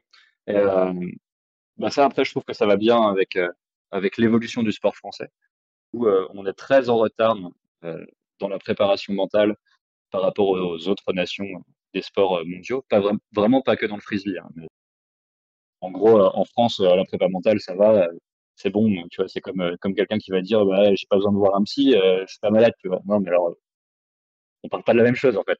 La préparation mentale, c'est aussi important que la préparation physique, c'est aussi important que la préparation technique. Pour moi, c'est vraiment un, un levier qu'il faut activer et qu'on essaye d'activer au maximum. Là, tu vois, en- au championnat d'Europe, on avait un psychologue du sport et un préparateur mental qui étaient là avec les équipes de France et euh, qui étaient là sur le bord des terrains pendant les matchs, qui nous, pouvaient nous voir le soir, faire des sessions avec lui pour, euh, pour voilà, essayer de, de recentrer sur, sur les objectifs sportifs. Et puis, euh, bah, juste euh, donner la meilleure version de toi-même quand tu es sur un terrain. Ah oui, vous aviez vraiment un, un staff à, à, attitré à ça, quoi. Ouais, c'est ça. On a un staff, donc on a, on a préparateur mental et après, euh, dans le pôle France, bah, tu as, des kinés qui sont là avec toi, tu as des médecins, le médecin fédéral qui est là aussi et qui te suit pendant les compètes.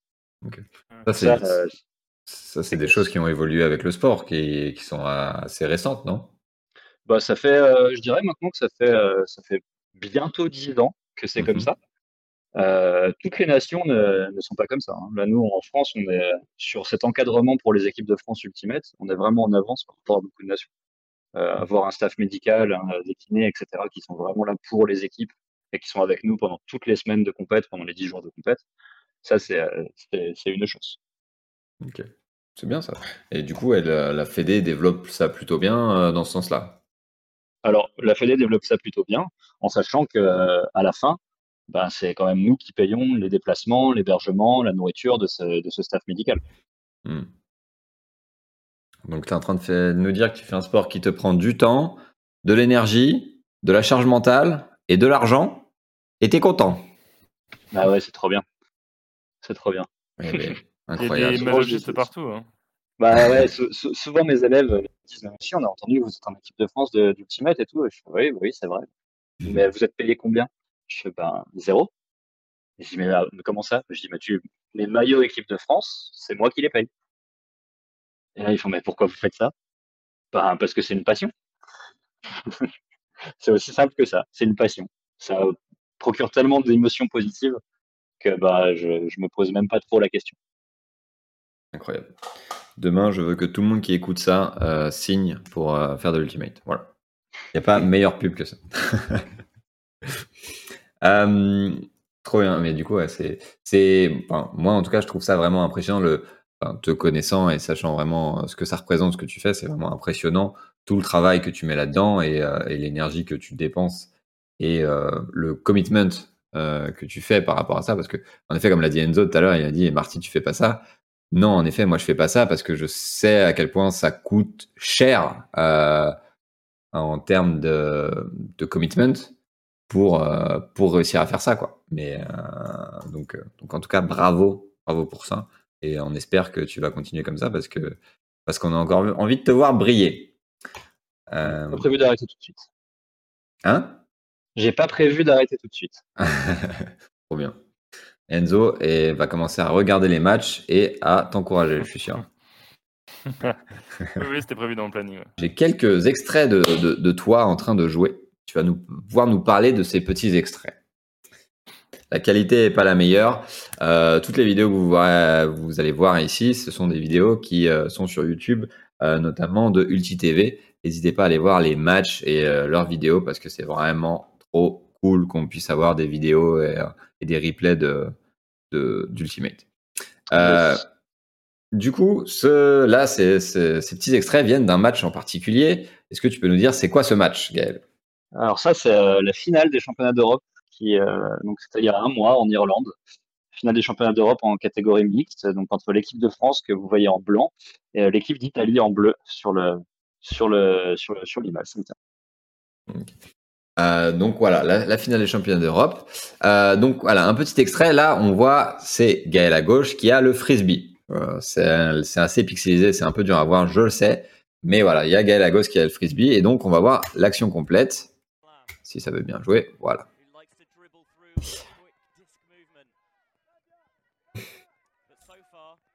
donc voilà, l'organisation sur le terrain, euh, on essaye de libérer des espaces, de créer des espaces. Vous voyez, c'est du marquage individuel. Chaque joueur est défendu par, par un joueur en face. Voilà. Et on a en effet cette action, on va revenir dessus. Là, à ce moment-là, Gaël, tu attrapes le disque, oui. Et tu regardes vers l'avant du terrain. Donc, comme tu l'as dit, là, tous les joueurs sont marqués par un joueur en particulier. Un joueur blanc a un joueur bleu sur le dos. Et tu vas faire une feinte là, comme ça, pour ta joueuse au fond, tout à droite. Euh, parce que tu vas lui refuser de lui lancer la passe. On est d'accord? On est d'accord. Et ensuite, tu vas lancer celle-là. Est-ce que tu peux nous dire pourquoi tu as lancé celle-là? Bah, je vois, je vois Sacha qui attrape le frisbee ici, qui est sans doute un des meilleurs receveurs de, de notre équipe, qui, qui, qui, met deux mètres de séparation à son joueur qui court vers le fond. Et donc, du coup, bah, je lui dis, bon, bah, c'est bon, je lance. Sauf que, bah, il y avait, il y avait quelqu'un qui traînait au fond. Mais heureusement, puisque Sacha, il est, super fort, il arrive à bien lire la trajectoire du frisbee et à l'enlever, euh, de la défenseur qui traînait par là. Donc ça, c'est le premier point, le premier point de la finale des championnats d'Europe. Euh, il se met à pleuvoir vraiment très très fort juste avant le match. Donc en plus, je sens qu'au moment où je lance le frisbee, il me glisse un peu des doigts et il part pas exactement comme je voulais qu'il parte. Un peu de réussite sur cette passe. le, choix était compliqué, mais en effet, comme il l'a dit, c'est, je, rigole, hein, bien sûr, mais, euh, mais la passe est très impressionnante euh, parce que là, je sais pas si on se rend bien compte, mais là, tu fais un lancer qui est fait il y a au moins 40 mètres. Tu dis pas de bêtises. c'est ça, il y a entre, entre 35 et, 40 mètres, je pense. Donc voilà, déjà, lancer un frisbee euh, donc en coup droit. On voit que là, c'est le lancer en coup droit, donc c'est avec l'extérieur euh, à droite pour un droitier.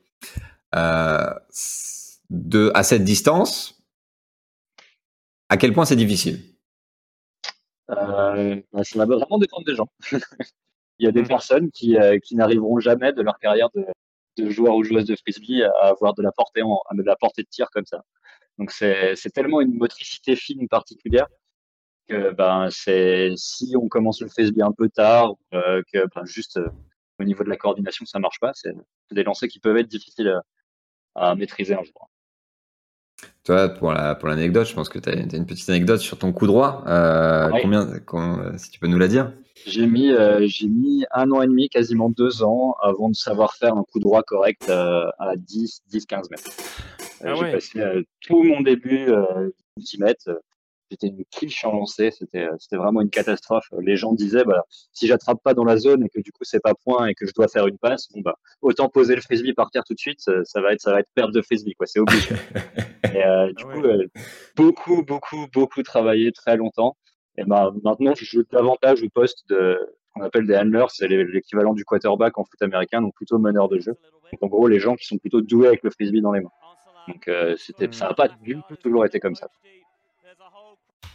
Donc là, en effet, tu dis un an, un an et demi pour euh, maîtriser un coup droit de 10 à 15 mètres. Et donc là, aujourd'hui, tu nous fais des passes de 40, euh, 40 mètres sous la pluie de, cette manière. Il y a eu énormément de travail. Quoi. oui, beaucoup, beaucoup.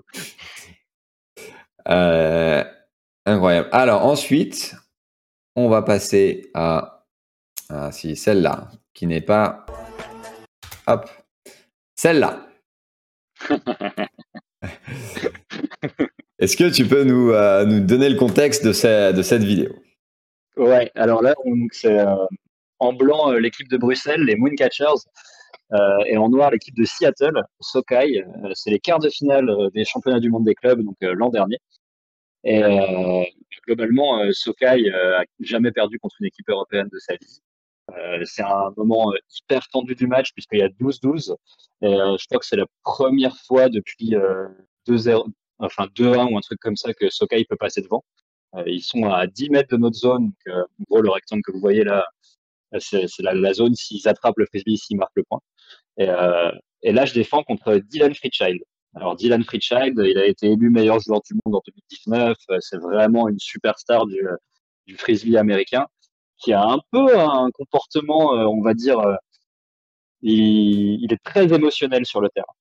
Euh, il, râle beaucoup, il célèbre beaucoup, et, vraiment de manière très agressive. Et, euh, et du coup, bah là, je me retrouve sur lui un peu par hasard. J'étais pas sur ce point au début du point. Il y a un joueur de notre équipe qui se blesse. Et quand un joueur se blesse, bah, on peut faire un changement. Et donc, c'est moi qui rentre à la place de ce joueur blessé. Et je me retrouve à défendre, à défendre sur Dylan à ce moment-là. Ouais. Donc tu te retrouves à défendre sur Dylan et donc là il a le disque, il a le disque en main et euh, tu, le marques. Et donc qu'est-ce qui va se passer? Attention. Voilà, ça a été hyper rapide. Enzo, je sais même pas si tu t'en es rendu oh. compte. Ouais, ouais, ouais c'est en décalé de 10 secondes chaque fois. D'accord, pardon. Euh, du coup, ça a été hyper rapide. Là, on peut revoir. Il a mis la paume sur le Au ralenti, il a mis son pied. Son pied? C'est- ça, hein, je dis pas de. Oh, ouais, C'est ce qui s'appelle un, ce qui s'appelle un en gros, euh, il lance le frisbee et quand le frisbee est en l'air, bah, je mets le pied et j'arrive à défendre avec le pied ici. Et euh, ça, bah, c'est c'est assez marrant parce que bah, les gens, quand, euh, quand ils parlent de ce moment, c'est le foot block. C'est, euh, ça, a été, ça a été quelque chose dont on a beaucoup parlé après. Parce que à ce moment-là des championnats du monde, euh, sur un moment hyper important du match et du tournoi, faire ça à Diane Freechild, qui est connu et réputé comme étant un des meilleurs joueurs de la planète, bah, je pense Ah que ça lui est vraiment pas beaucoup arrivé dans sa carrière de, de subir ça.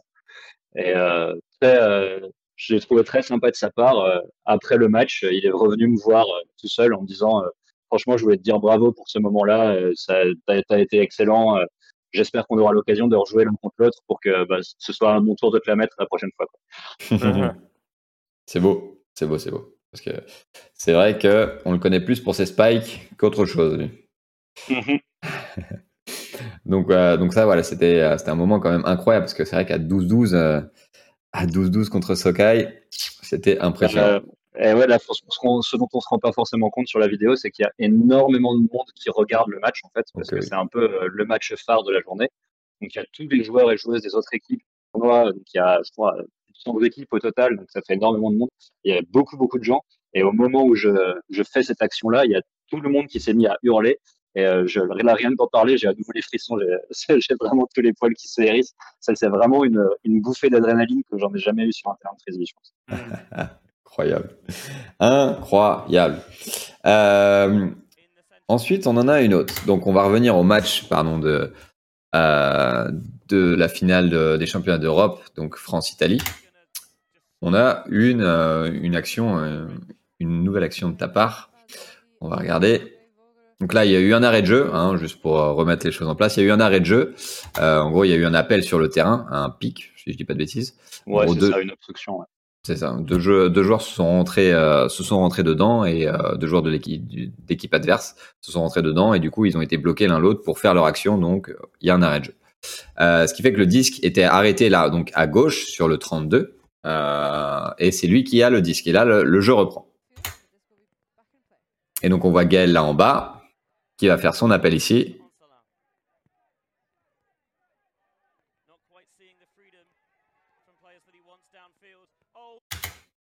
Ah, je croyais qu'il avait envoyé. Non, il a fait une feinte et il nous fait Un spécialiste des feintes. Oui, ah oui. Mais il, est spécialiste de la technique de l'albatros, comme on l'appelle. Donc voilà, la, voilà la passe que, que Gaël vient de faire, donc où il est en grand écart quasiment, Ah ouais. où il est capable de, de faire ça. Voilà le, le genre de euh, technique qu'il faut pour faire ça. Quoi, Ouais, donc là, en gros, pour contextualiser, euh, on a un maximum de 10 secondes pour lancer le frisbee quand, euh, quand on l'a dans les mains. Et c'est le, le défenseur de l'équipe adverse qui compte à voix haute de 1 jusqu'à 10. Et euh, donc là, en gros, le compte commençait à devenir vraiment haut. Et euh, bah, je me suis dit, bon, bah là, j'ai pas trop le choix. Je vais être obligé d'aller chercher l'espace libre, euh, là où il y a personne, de mettre le disque et de faire confiance à mes coéquipiers et coéquipières pour aller le chercher. Quoi. Et donc ça, il faut le faire en sachant que comme on n'a pas le droit de faire de marché, mon pied gauche, qui est, qui est donc là sur la droite de l'image, il doit rester à- au même endroit où il est depuis le début. Quoi. Donc c'est pour ça qu'on est obligé d'aller chercher vraiment en faisant des grands pieds de pivot sur le côté, parce qu'on n'a pas le droit de, de bouger les deux pieds. Et tu peux changer de main quand- avant de tirer? Tu as le droit de changer de main, mais euh, si tu as commencé à pivoter autour de ton pied gauche, il faut toujours que ce soit le pied gauche qui reste au sol. Ouais, ok. Ah, t'as le droit de changer de main d'ailleurs. Ah, je l'ai pas retrouvé cette vidéo-là. Je voulais retrouver euh, une vidéo de, de Quentin, euh, Quentin Roger euh, euh, où euh, il- c'était un match aux États-Unis, je, si je dis pas de bêtises. Lui qui est ambidextre, il arrive à lancer des deux mains. Il, euh, il fait son pied de pivot, comme tu l'as dit, où il fait une feinte de lancer avec sa main droite en revers. La défense vient sur euh, vient se mettre en face pour lui bloquer. Il récupère, il reprend le disque avec sa main gauche et va complètement de l'autre côté et lancer un, un frisbee de 50, au moins 50 mètres avec la main gauche. Cette action est incroyable, mais j'ai pas retrouvé, euh, j'ai pas retrouvé la, la vidéo malheureusement. Mais euh, bref, voilà. Donc voilà, donc ça, pour le faire, physiquement et techniquement, ça demande quand même beaucoup. Hein. euh. Oui, ça demande. euh, après, j'ai de la chance d'avoir des grands bras. Et donc, du coup, à chaque fois, il y, a, y a une dizaine de centimètres où le défenseur n'y est pas, grâce à la taille de mes bras. Alors, une autre. Hop. Euh, donc là, il y a un, euh, petit flot de jeu. Donc là, de l'équipe de France qui euh, commence à faire pas mal de passes. On a Gaël là, qui est au milieu du terrain à gauche, qui va chercher, qui va essayer de chercher le disque et qui va réussir à le trouver ici et qui va faire juste ça, cette petite action, cette petite action qui fait gagner beaucoup, qui a l'air de rien comme ça, mais voilà, à quel point voilà, déjà, il y a deux joueurs sur toi. Est-ce que ça, c'est autorisé? Alors, c'est pas autorisé normalement. On n'a pas le droit de défendre à deux joueurs. Après, Ah ouais. tant que j'ai tant, tant, tant que j'ai pas le frisbee, euh, on a le droit de défendre euh, à autant de personnes qu'on veut. Mais au moment où j'attrape le frisbee, normalement, ils doivent faire l'effort de laisser plus qu'une seule personne. Là, euh, ils ont même pas eu le temps d'essayer de faire cet effort-là parce que finalement, j'attrape et je relance juste, à- juste après. Ouais, En effet, qu'ils n'ont pas le temps puisque tu vas faire juste la petite action avec le petit break pour créer un flow de jeu complet où euh, tu vas vraiment lancer le disque dans son dos. Quoi. Tu mets ta main vraiment Ouais, dans son ça. dos et tu lâches le disque dans son dos, qui est plutôt impressionnant.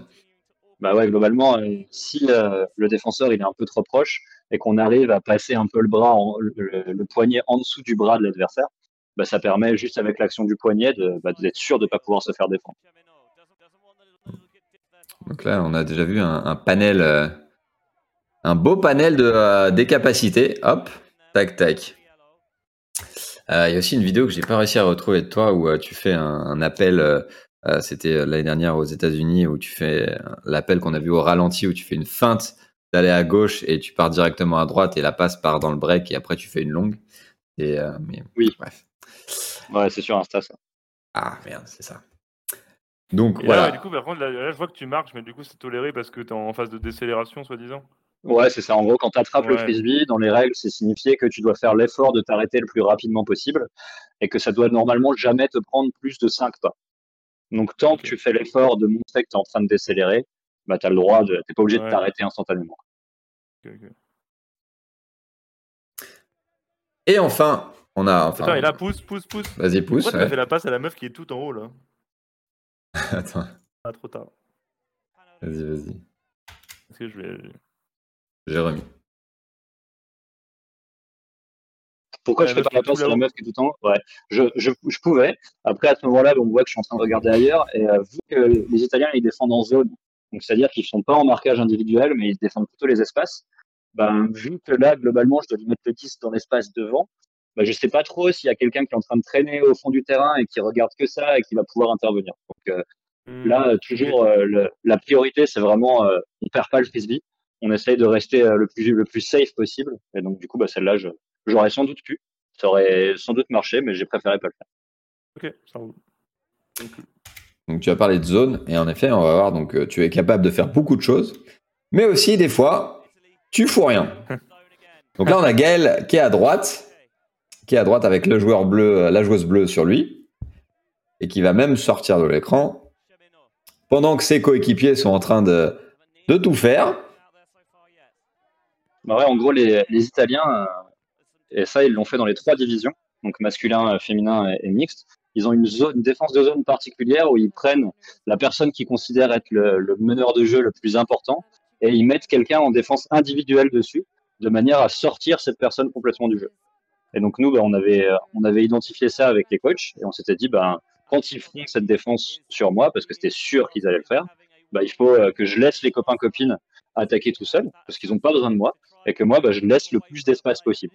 Et donc du coup, bah, je me suis sorti du jeu en attendant peut-être de voir si à un moment euh, je peux pas, je peux pas revenir faire quelque chose, mais en disant, bah, ils n'ont pas besoin de moi. Là, c'est pas mon tour de jouer.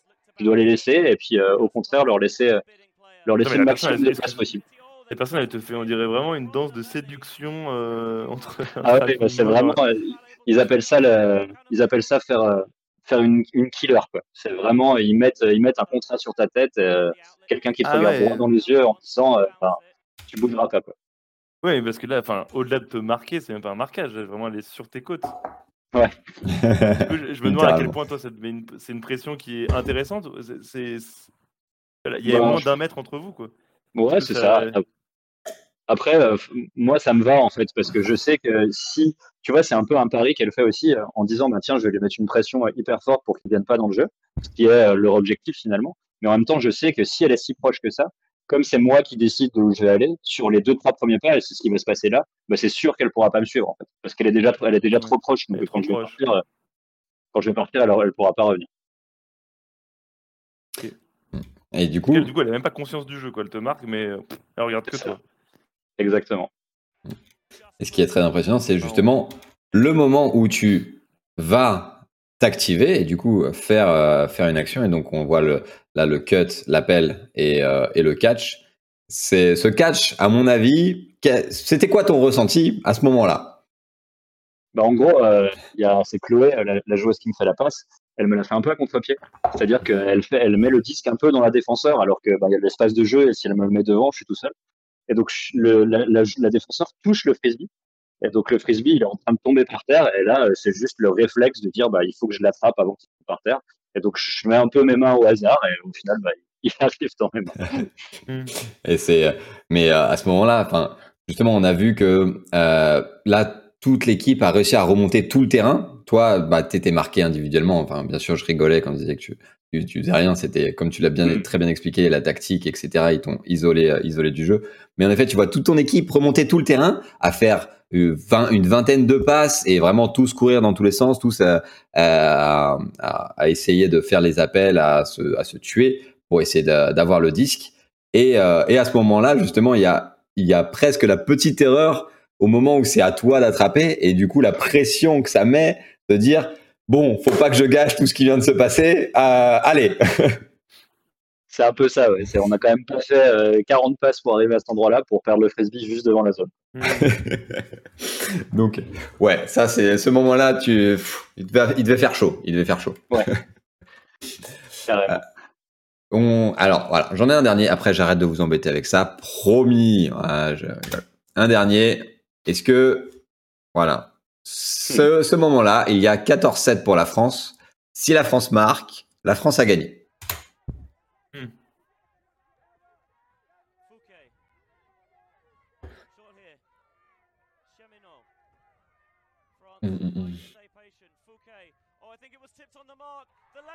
Et là, la France attrape avec un très beau, très beau dive. Et la France gagne. Donc ça, là, c'est l'explosion de joie. Et c'était, c'était un très grand moment, je pense, pour, euh, pour tout le monde. Ah oui. Mais surtout, là, qu'est-ce qui se passe dans ta tête à ce moment-là? Bah, c'est c'est la réalisation en fait. C'est la réalisation euh, à ce moment-là. Et franchement, il y a plein, il y a plein d'émotions.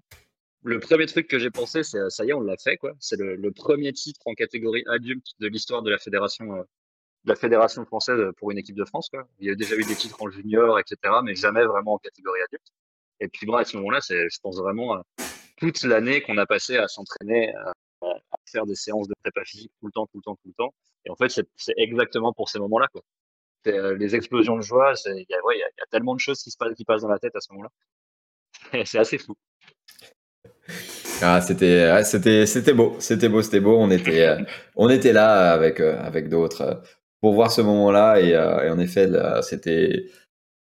Et en plus, le, score, en effet, tout le travail que vous avez mis dedans pour finir à ce résultat-là et, euh, et cette victoire qui, euh, cette victoire qui a été notamment grâce à une défaite euh, plus tôt dans la saison. Est-ce que tu peux nous, nous parler un peu de ça? Ben, ouais, ouais. En gros, on fait le, en tournoi de préparation, on fait le Windmill, qui est un tournoi à Amsterdam, plus gros tournoi européen. Il y a 40 équipes mixtes, euh, des équipes nationales de partout, etc.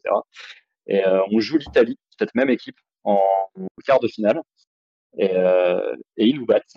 Ils nous battent alors que ben comprenait pas pourquoi ils nous avaient battus, parce qu'ils n'étaient pas du tout favoris, ils n'étaient pas du tout connus. Et à ce moment-là, ça a été, un peu la déprime, la dépression dans l'équipe, la frustration, la remise en question. Et bah, on a passé beaucoup de temps collectivement après. On s'est fait des visios ensemble, on s'est fait, on s'est envoyé des petits messages, etc. pour euh, pour se remotiver, pour se remettre dans le bon sens, pour trouver les, les ressources nécessaires pour que ça fonctionne. Essayer de voir euh, tiens, qu'est-ce qu'on peut améliorer sur le terrain, qu'est-ce qu'on peut améliorer dans l'attitude, comment on peut avoir un team building et puis euh, une mentalité d'équipe encore plus forte dans les moments où ça va être dur, etc. Et cette défaite, elle nous a, elle nous a énormément fait, euh, fait avancer. Je pense que si on perd pas ce match-là, on n'est pas champion d'Europe direct. Et, euh, et du coup, c'est encore, c'est encore plus beau de les rencontrer en finale et de Ouais. dire, voilà, maintenant c'est à nous. Il y, avait, il y avait un, un sentiment de revanche absolument incroyable. Je pense vraiment, le- enfin, le- le- l'expression que j'utilise, c'est ils ont pris la foudre, en fait, les, les Italiens. Euh, ils n'ont pas compris ce qui leur arrivait. On est arrivé avec tellement d'énergie, de volonté de, de se rattraper de ce qu'on avait fait euh, dans ce tournoi de préparation que, ouais, ils ont, ils ont pas réussi à gérer la marée, quoi. C'était, il y en a, on avait de l'énergie dans tous les sens. C'était, fou. Ah, c'est beau. C'était un, très grand moment. Encore bravo pour ça. hein. Euh, ça, je pense que euh, on peut vraiment vous féliciter parce que c'était un très très beau résultat. Euh, hop, tac. C'est bon. Je vous embête plus avec mes vidéos. Alors, on va, on va enchaîner sur un dernier petit jeu et, euh, et ensuite on va, on va passer à la conclusion de cette émission. Euh, on a, on a dit beaucoup de choses déjà jusque là. C'était, euh, c'était très cool. Alors, le dernier petit jeu, c'est un petit jeu que je vous propose, et en fait, je vais vous réembêter avec mes vidéos, excusez-moi. C'est le jeu du Kepasta. Mhm. Bien sûr, le fameux. le fameux Kepasta. Vous connaissez tous le Kepasta? Sans doute. Non. Non, vous connaissez pas. Alors, je vous- ça va être des extraits de- d'Ultimate. Euh, donc, la plupart des vidéos, c'est, ça vient de, de- de top 10, euh, de highlights de vidéos d'Ultimate, euh, surtout aux États-Unis, d'AUDL. AUDL, l'AUDL, c'est la ligue semi-pro, comme l'expliquait Gaël à, ce moment-là, tout à l'heure. Et du coup, je vais faire pause à un moment dans la vidéo où vous allez devoir deviner ce qui se passe après. Est-ce que ça vous tente? Simple pour moi, Ouais. ouais, bien sûr. Vas-y. Ouais. Écoute, know, we haven't actually seen Minnesota Donc. stretch too deep so far, but voilà.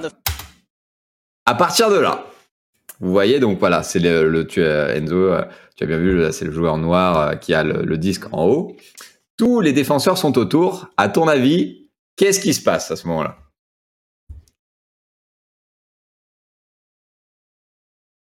Il va... il va faire la passe au mec à gauche. Juste au mec à gauche et du coup remonter euh, petit à petit le terrain, euh, tu ouais, penses? je sais pas, il va lui faire une petite passe derrière là, hop, il, il trace- il va, le mec va continuer à courir sur le couloir et l'autre va lui faire une petite passe. Ok. Et toi, Gaël, qu'est-ce que tu dis?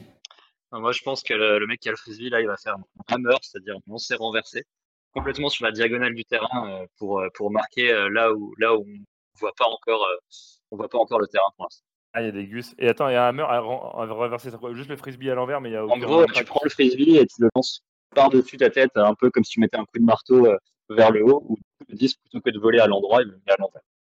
Ok. Très bien. Eh ben, attention, la bonne réponse est completely wide open wind chill. He's gonna get found. He's gonna get sent to, and he's gonna score. le hammer dans la diagonale Ah, du terrain. bien joué. Waouh Ah ouais. Pourquoi ils font pas ça tout le temps? Si ça a l'air de fonctionner aussi bien, un hammer. Parce que c'est très, euh, c'est très dépendant des conditions climatiques aussi. Quand tu lances un frisbee Ouais. à l'envers, il suffit qu'il y ait un peu de vent et euh, c'est beaucoup moins précis. Et aussi, un lancer comme ça, là, comme il vient de faire, qui fait, euh, qui fait quar- une quarantaine de mètres, euh, c'est hyper dur techniquement à faire. Genre, avoir, cette portée de tir là, c'est faut un sacré bras. Et la précision, ouais, c'est fou. C'est chaud. C'est un peu chaud. Très bien, bravo Gaël. Un point pour Bien Gaël. Euh, bon, c'est peut-être un jeu pour Gaël là aussi. hein. Surtout que Non, mais T'inquiète, je, je suis un challenger. j'ai un peu peur qu'il les ait déjà vues celles-là aussi. Alors là, c'est tout de suite. Qu'est-ce qui va se passer à votre avis Donc là, le joueur noir euh, à droite, au milieu, euh, a le disque. Il va se passer quelque chose tout de suite. Qu'est-ce qui va se passer à votre avis Ga- Enzo, vas-y. Enzo qui commence. C'est Enzo Ouais. qui commence ou c'est Ouais, Enzo, Enzo. Enzo. Euh, je vois bien le mec derrière, là, encore une fois, qui va passer à. Attends. Non, ça aurait aucun intérêt. Ah, J'imagine que si c'est des highlights, il y a des points assez rapides aussi. C'est Donc- c'est assez court, oui. Donc, donc, donc, bah donc, euh, c'est pas un hammer là, je pense que c'est un screw. Euh, c'est une technique qui vient d'être inventée, hein, bien sûr. Et il passe sous sa jambe. Donc là, tu penses qu'il va le lancer sous la jambe euh, des, des défenseurs Ok, très Ouais. bien. Et, et toi, Gaël? Euh, moi, je pense que le, le joueur noir qui est en train de courir là, il, il va lui faire la passe et le blanc qui est en train de défendre derrière, là vraiment tout sur la gauche du, du de l'écran, il va, il va plonger à l'horizontale et il va réussir à faire la défense. Oh. Ok. Ah ouais. Oh. Très belle proposition. Attention. Nos deux propositions sont pas Oh. incompatibles. Nice. Ah, à lui-même. En gros, il s'est fait, blo- il s'est fait bloquer par le défenseur et il a réussi à rattraper le frisbee derrière. Ah ouais. Ah oui, d'accord. Sinon, il avait pas le droit de le faire lui-même. C'est Il ça. n'a pas le droit de le faire lui-même, mais là, comme ça a été touché par la défense, c'est autorisé. Ok. Ah malin. Ok. C'était très dur à trouver. C'était très dur à trouver. Mais, mais en effet, on a, il y a des actions comme ça où si le défenseur l'a touché, tu peux le reprendre tout de suite. Ça arrive rarement. Hein. euh, C'est Ouais, pas ouais, courant ce genre d'action. Très bien. Pas de points. Pas de points malheureusement. Euh, aucun de vous n'était plutôt proche. Euh, on est là. Donc là, le disque est sur le joueur blanc en haut. Est-ce que vous le voyez là? Ouais, je Ouais. vois. C'est bon. Euh, je sais même plus moi-même ce qui se passe. Ah oui. Donc il lance, oui, c'est ça. Il lance le frisbee, donc très loin. Donc il fait une longue. Mhm. Et, et là, d'après vous, qu'est-ce qui se passe? Oh. Euh, Est-ce qu'on a le droit de monter sur des adversaires ou pas? T'as pas le droit de t'appuyer sur les adversaires pour sauter. Ok. Sachant que c'est les blancs qui sont en attaque là. Donc là, c'est un Ouais, blanc qui a lancé pour son coéquipier en blanc. Hmm, Est-ce que ça peut être drôle que ça soit aucun des deux qui va attraper le frisbee, mais le dernier blanc qui est à droite là? Ok, c'est ta proposition, Enzo? Proposition, ouais. Gaël? Moi, je pense que le, le joueur noir, il va essayer de sauter pour faire la défense, mais il va pas y arriver. Et du coup, le blanc va rattraper derrière. Mais après, le noir, euh, il va réussir à sauter à la marque et à faire une défense quand même. Alors qu'il sera genre en deux contre. euh, en- il y aura deux adversaires et lui, il sera tout seul en défense. Oh, putain. belle proposition. Attention. Complet, vas-y. of the year on Wednesday. Deep shot, gonna be caught by Bravo. Enzo Olé Mais si tu laisses, si tu laisses continuer la vidéo, après, le noir, il fait la défense en sautant à la marque. T'as dit quoi, Gaël? Si tu laisses continuer la vidéo, tu, tu vas voir que le défenseur noir qui a raté le frisbee, il saute à la marque pour faire une sorte de plongeon et il fait comme un contre au volet et il fait la défense. Bon, bah du coup, on va pas le jouer celui-là, hein, parce que Gaël a donné la réponse. Mais tout à fait. Derrière, c'est pas la fin, en effet, de l'action. Derrière, donc là, le joueur blanc, on a vu qu'il a fait un petit, un petit rollback parce qu'il est obligé de sortir de la zone. Il est obligé de, pour pouvoir Ah, lancer, il est obligé de sortir de la zone. Et Parce que quoi? quand il veut faire sa passe, Oh hop. Ben le joueur noir va en effet sauter pour bloquer la ricochet. Ah, mais l'autre, ah non, attends pas. Ah, nos deux propositions étaient compa- ah, pas incompatibles, euh. C'est ça. And he read the play very well and got up before the throwing off, and that's just what he does. tout à fait. He's crafty, he finds ways to make On voit la différence de moyens quand même hein, avec euh, les médias euh, aux US. euh, T'as as Ouais, des replays, t'as plusieurs Il y a la angles. Spider Cam, euh, il y a des caméras partout, il y a du public à n'en plus finir. Et du coup, les terrains, ils sont normés comme ça. Je savais pas, j'ai l'impression qu'au début, je croyais que c'était des terrains de football américain. Bah ça, c'est un terrain de foot américain, ouais. Ah, Euh, c'est ça, ouais. ouais. Les ligues semi-pro, elles se jouent sur un terrain de foot américain qui est du coup plus grand qu'un terrain d'ultimate classique. Et donc Ah, là, plus que 7 ouais, pardon, vas-y. Ah, plus que 7 du coup? Non, c'est c'est- 7 aussi. Ah ouais, putain, ok. Et donc, donc là, le joueur bleu à droite a le frisbee. À votre avis, qu'est-ce qui va se passer? Il va tenter de faire la passe au Gus qui lève la main là-bas et euh, blocage du mec blanc. D'une manière impressionnante. Je sais pas laquelle, mais il sort ce- tous ses talents. Ok. Ouais, j'aurais dit un peu la, j'aurais dit un peu la même chose. J'aurais bien un, un beau layout D, là, un bon plongeon en défense. Écoutez, hop.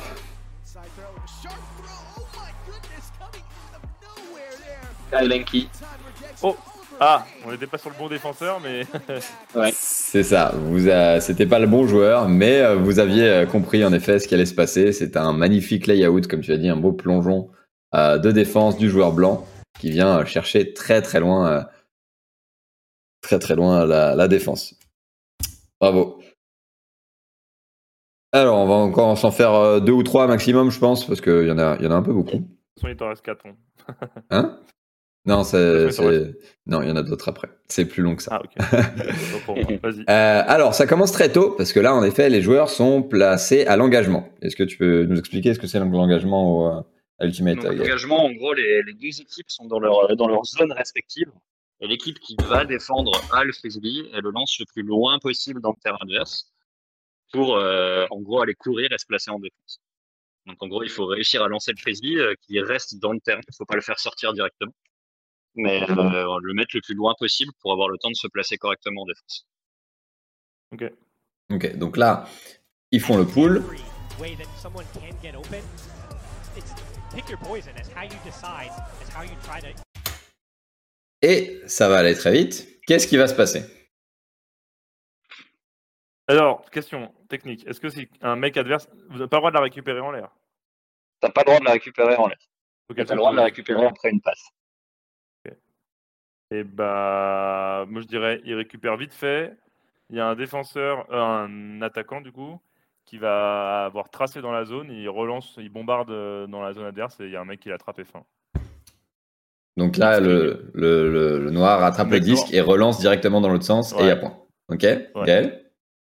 Euh, Là, on va assister à ce qu'on appelle un Callahan. un Callahan, c'est quand tu arrives à attraper le frisbee dans la, sur une passe de l'adversaire dans la zone de l'adversaire. Donc en gros, tu me, c'est un peu, un peu l'équivalent d'un but contre son camp. Tu as le frisbee, tu fais une passe, sauf que l'adversaire l'attrape dans ta zone. Et là, Oh. du coup, c'est euh, célébration, honte euh, pour toute ta famille et toute euh, ta descendance. What? Et, Mais attends, euh, et- faut que les et défenseurs y tracent là. Ouais, il faut que le défenseur il trace. Oui, parce que là, ils sont même Et pas que- dans et l'écran. que les noirs n'aient rien vu. Et que les, les noirs n'aient rien vu. Ok. Exactement. Attention. Très con, quoi.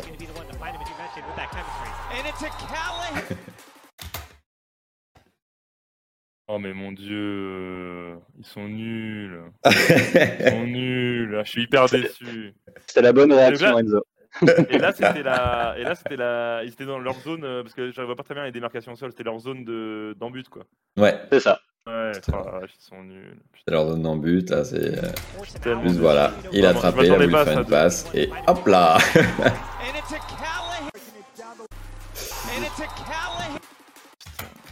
Alors celle-là, elle est plutôt impressionnante. Qu'est-ce qui va se passer ici? Bah là, il va tirer loin. Il y a le mec qui est euh, frontière de la vidéo là, qui va la catcher. Et oh, attends, quoi que le blanc, le blanc, il va faire un truc de malade. Non, je sens bien le blanc qui défend là. Le blanc qui a un genou, euh, il a le pied en l'air là, pied droit en Mhm. l'air. Donc le blanc qui défend. Ok, ouais, et toi, euh, et toi Gaël? Bah là, euh, on va assister à ce qu'on appelle un grey test. Donc un grey test, c'est en gros la, la passe du joueur bleu. Elle va être trop longue, elle va être à l'extérieur du terrain, mais euh, le receveur, il va sauter depuis l'intérieur du terrain, il va attraper le frisbee en l'air et avant de toucher le sol, il va le relancer dans le terrain. Et il y a un autre Oh. joueur bleu qui va attraper. Mais non, Eh je n'y oui. crois pas du tout. Arrête, je n'y crois pas. Attention, réponse. Hop. Ah, et le mec l'a touché avant. Oh putain, what the fuck. On est sûr qu'il a tiré avant? Ah ouais, putain. T'avais raison Enzo, il a défendu. Il l'a défendu. J'ai l'impression que tu connaissais les réponses Gaël, dis donc.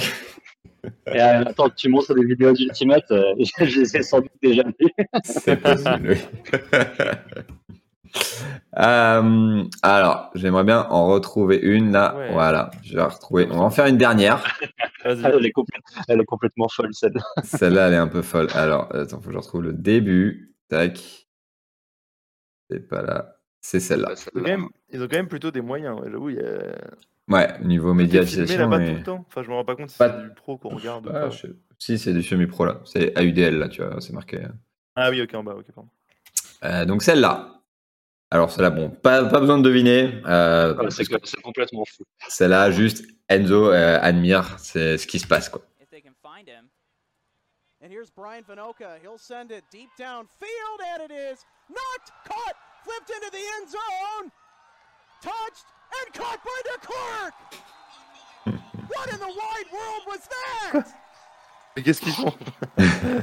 Mais qu'est-ce qu'ils Alors ouais, faut- il y, a des- il y a des choses à comprendre. C'est que Ouais. comme c'est de, la- c'est de la UDL et que c'est du semi-pro, il y, a, euh, il y, a, il y a des buzzer beaters. C'est-à-dire que si le temps arrive à zéro, le match est fini.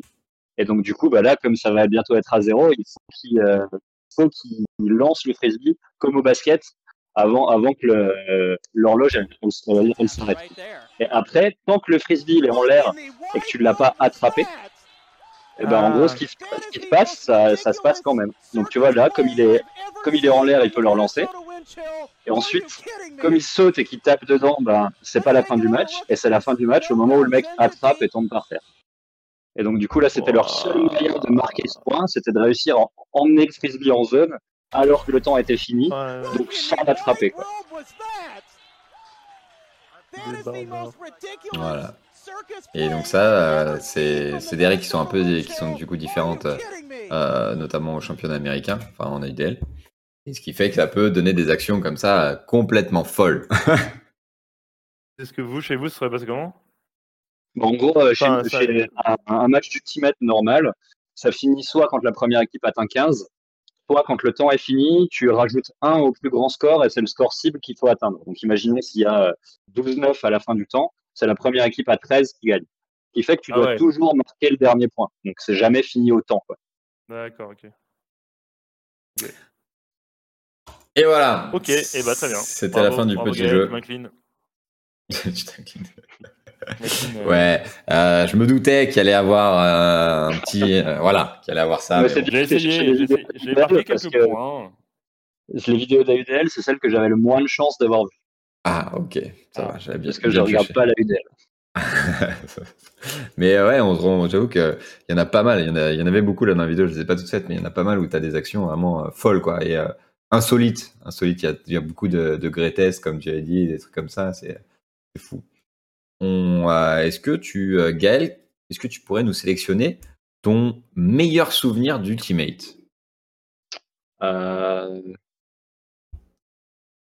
Alors ça va être un souvenir un peu, j'en ai plusieurs, il y a les, évidents dont on a déjà parlé, mais les championnats du monde en 2016, où je coachais l'équipe de France euh, U20 féminine, cette semaine, elle reste incroyable pour moi parce que c'est euh, une semaine où euh, on a joué à très haut niveau. L'équipe finit cinquième du monde, donc c'était la meilleure perf à l'époque. Mais surtout, on a passé une semaine à rigoler sans arrêt pendant, une, pendant 24, 24 heures sur 24, on était en train de se marrer. Et euh, pour moi, ça a vraiment été hyper important on fait du haut niveau et en fait, on est fort parce que on s'amuse et c'est pas le contraire, tu vois. C'est Mhm. pas, euh, bah tiens, euh, euh, on, on, on est fort et du coup c'est drôle. C'est d'abord on s'amuse, on prend du plaisir à être ensemble et du coup la conséquence c'est que sur le terrain on joue bien. Et ça, ça, ça m'a laissé un, un excellent souvenir et ça me laisse toujours un excellent souvenir. Très bien, c'est la cohésion d'équipe qui a créé euh, le, le haut niveau. Quoi. Mhm. Incroyable. Incroyable. Et de la souffrance maintenant. Des anecdotes où il y a de la souffrance. Est-ce que oui, est-ce que tu arrives à trouver une anecdote où vraiment tu as un mauvais souvenir de ça par rapport à l'Ultimate? Ouais, ouais, il y en a pas mal aussi, hein, forcément. Mais justement, euh, 2019, euh, la finale des championnats d'Europe mixte, euh, où on joue contre la Grande-Bretagne et euh, on perd le match euh, 15-14 euh, au bout du suspense. Et euh, moi, je Ah fais ouais. vraiment un, je fais vraiment un très mauvais match. Euh, C'était le début de ma blessure au dos. euh, J'arrivais plus à bouger euh, pendant deux mois euh, après et où en gros, je passe complètement à côté de ma finale. Euh, J'étais dans la douleur, euh, en train de, de penser à beaucoup trop d'autres choses euh, sur la gestion de mon corps et pas du tout à ce que je devais faire sur le terrain. Et du coup, je fais une très mauvaise performance individuelle. On perd la finale et euh, ça a laissé beaucoup de traces euh, mentalement, ça derrière. C'est dur, mentalement c'est dur. Et c'est vrai que tu as eu une grosse blessure au dos que, que tu as dû gérer, que tu dois toujours gérer. Et euh, ce qui, euh, ça en effet, parce qu'on a parlé de tout ce qu'il y a euh, de ton travail, de ton emploi du temps, etc. Mais il peut y avoir des blessures, des, euh, des problèmes physiques à gérer à côté de ça. Euh, et ce qui peut être très compliqué, notamment ton dos où tu en as, t'en as chié pendant très longtemps et t'en chies toujours. Euh, on l'a vu dimanche. C'est clair. Et donc c'est, euh, ça peut être très compliqué. Euh, et du coup, enfin, pour, pour terminer, est-ce que tu, euh, est-ce que tu souhaiterais, est-ce que tu souhaiterais parler ou mentionner un autre sport? Un autre quoi, tu dis? Un autre sport, pardon. ouais.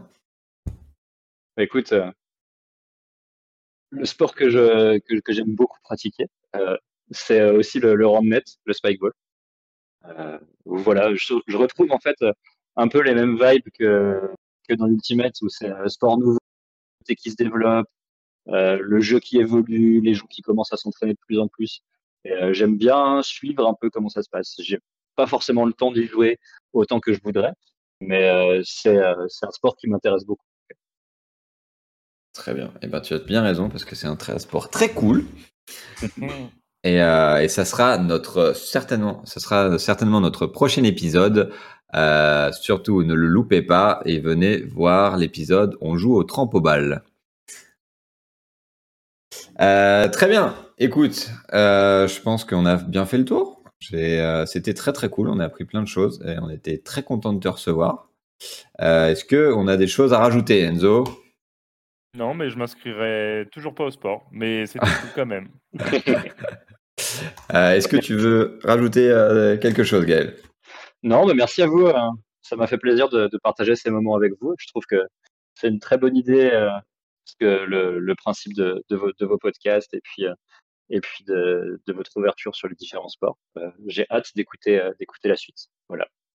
Très bien. Eh ben, merci beaucoup, ça fait plaisir. Et ben, sur ce, on va vous laisser là, tout le monde. Euh, merci beaucoup. Et, euh, et, surtout, ne loupez pas le, premier, le prochain épisode. Et euh, je mettrai des updates pour quand ça sera dispo sur YouTube et Spotify. Merci d'avoir écouté. Des bisous à vous et à bientôt.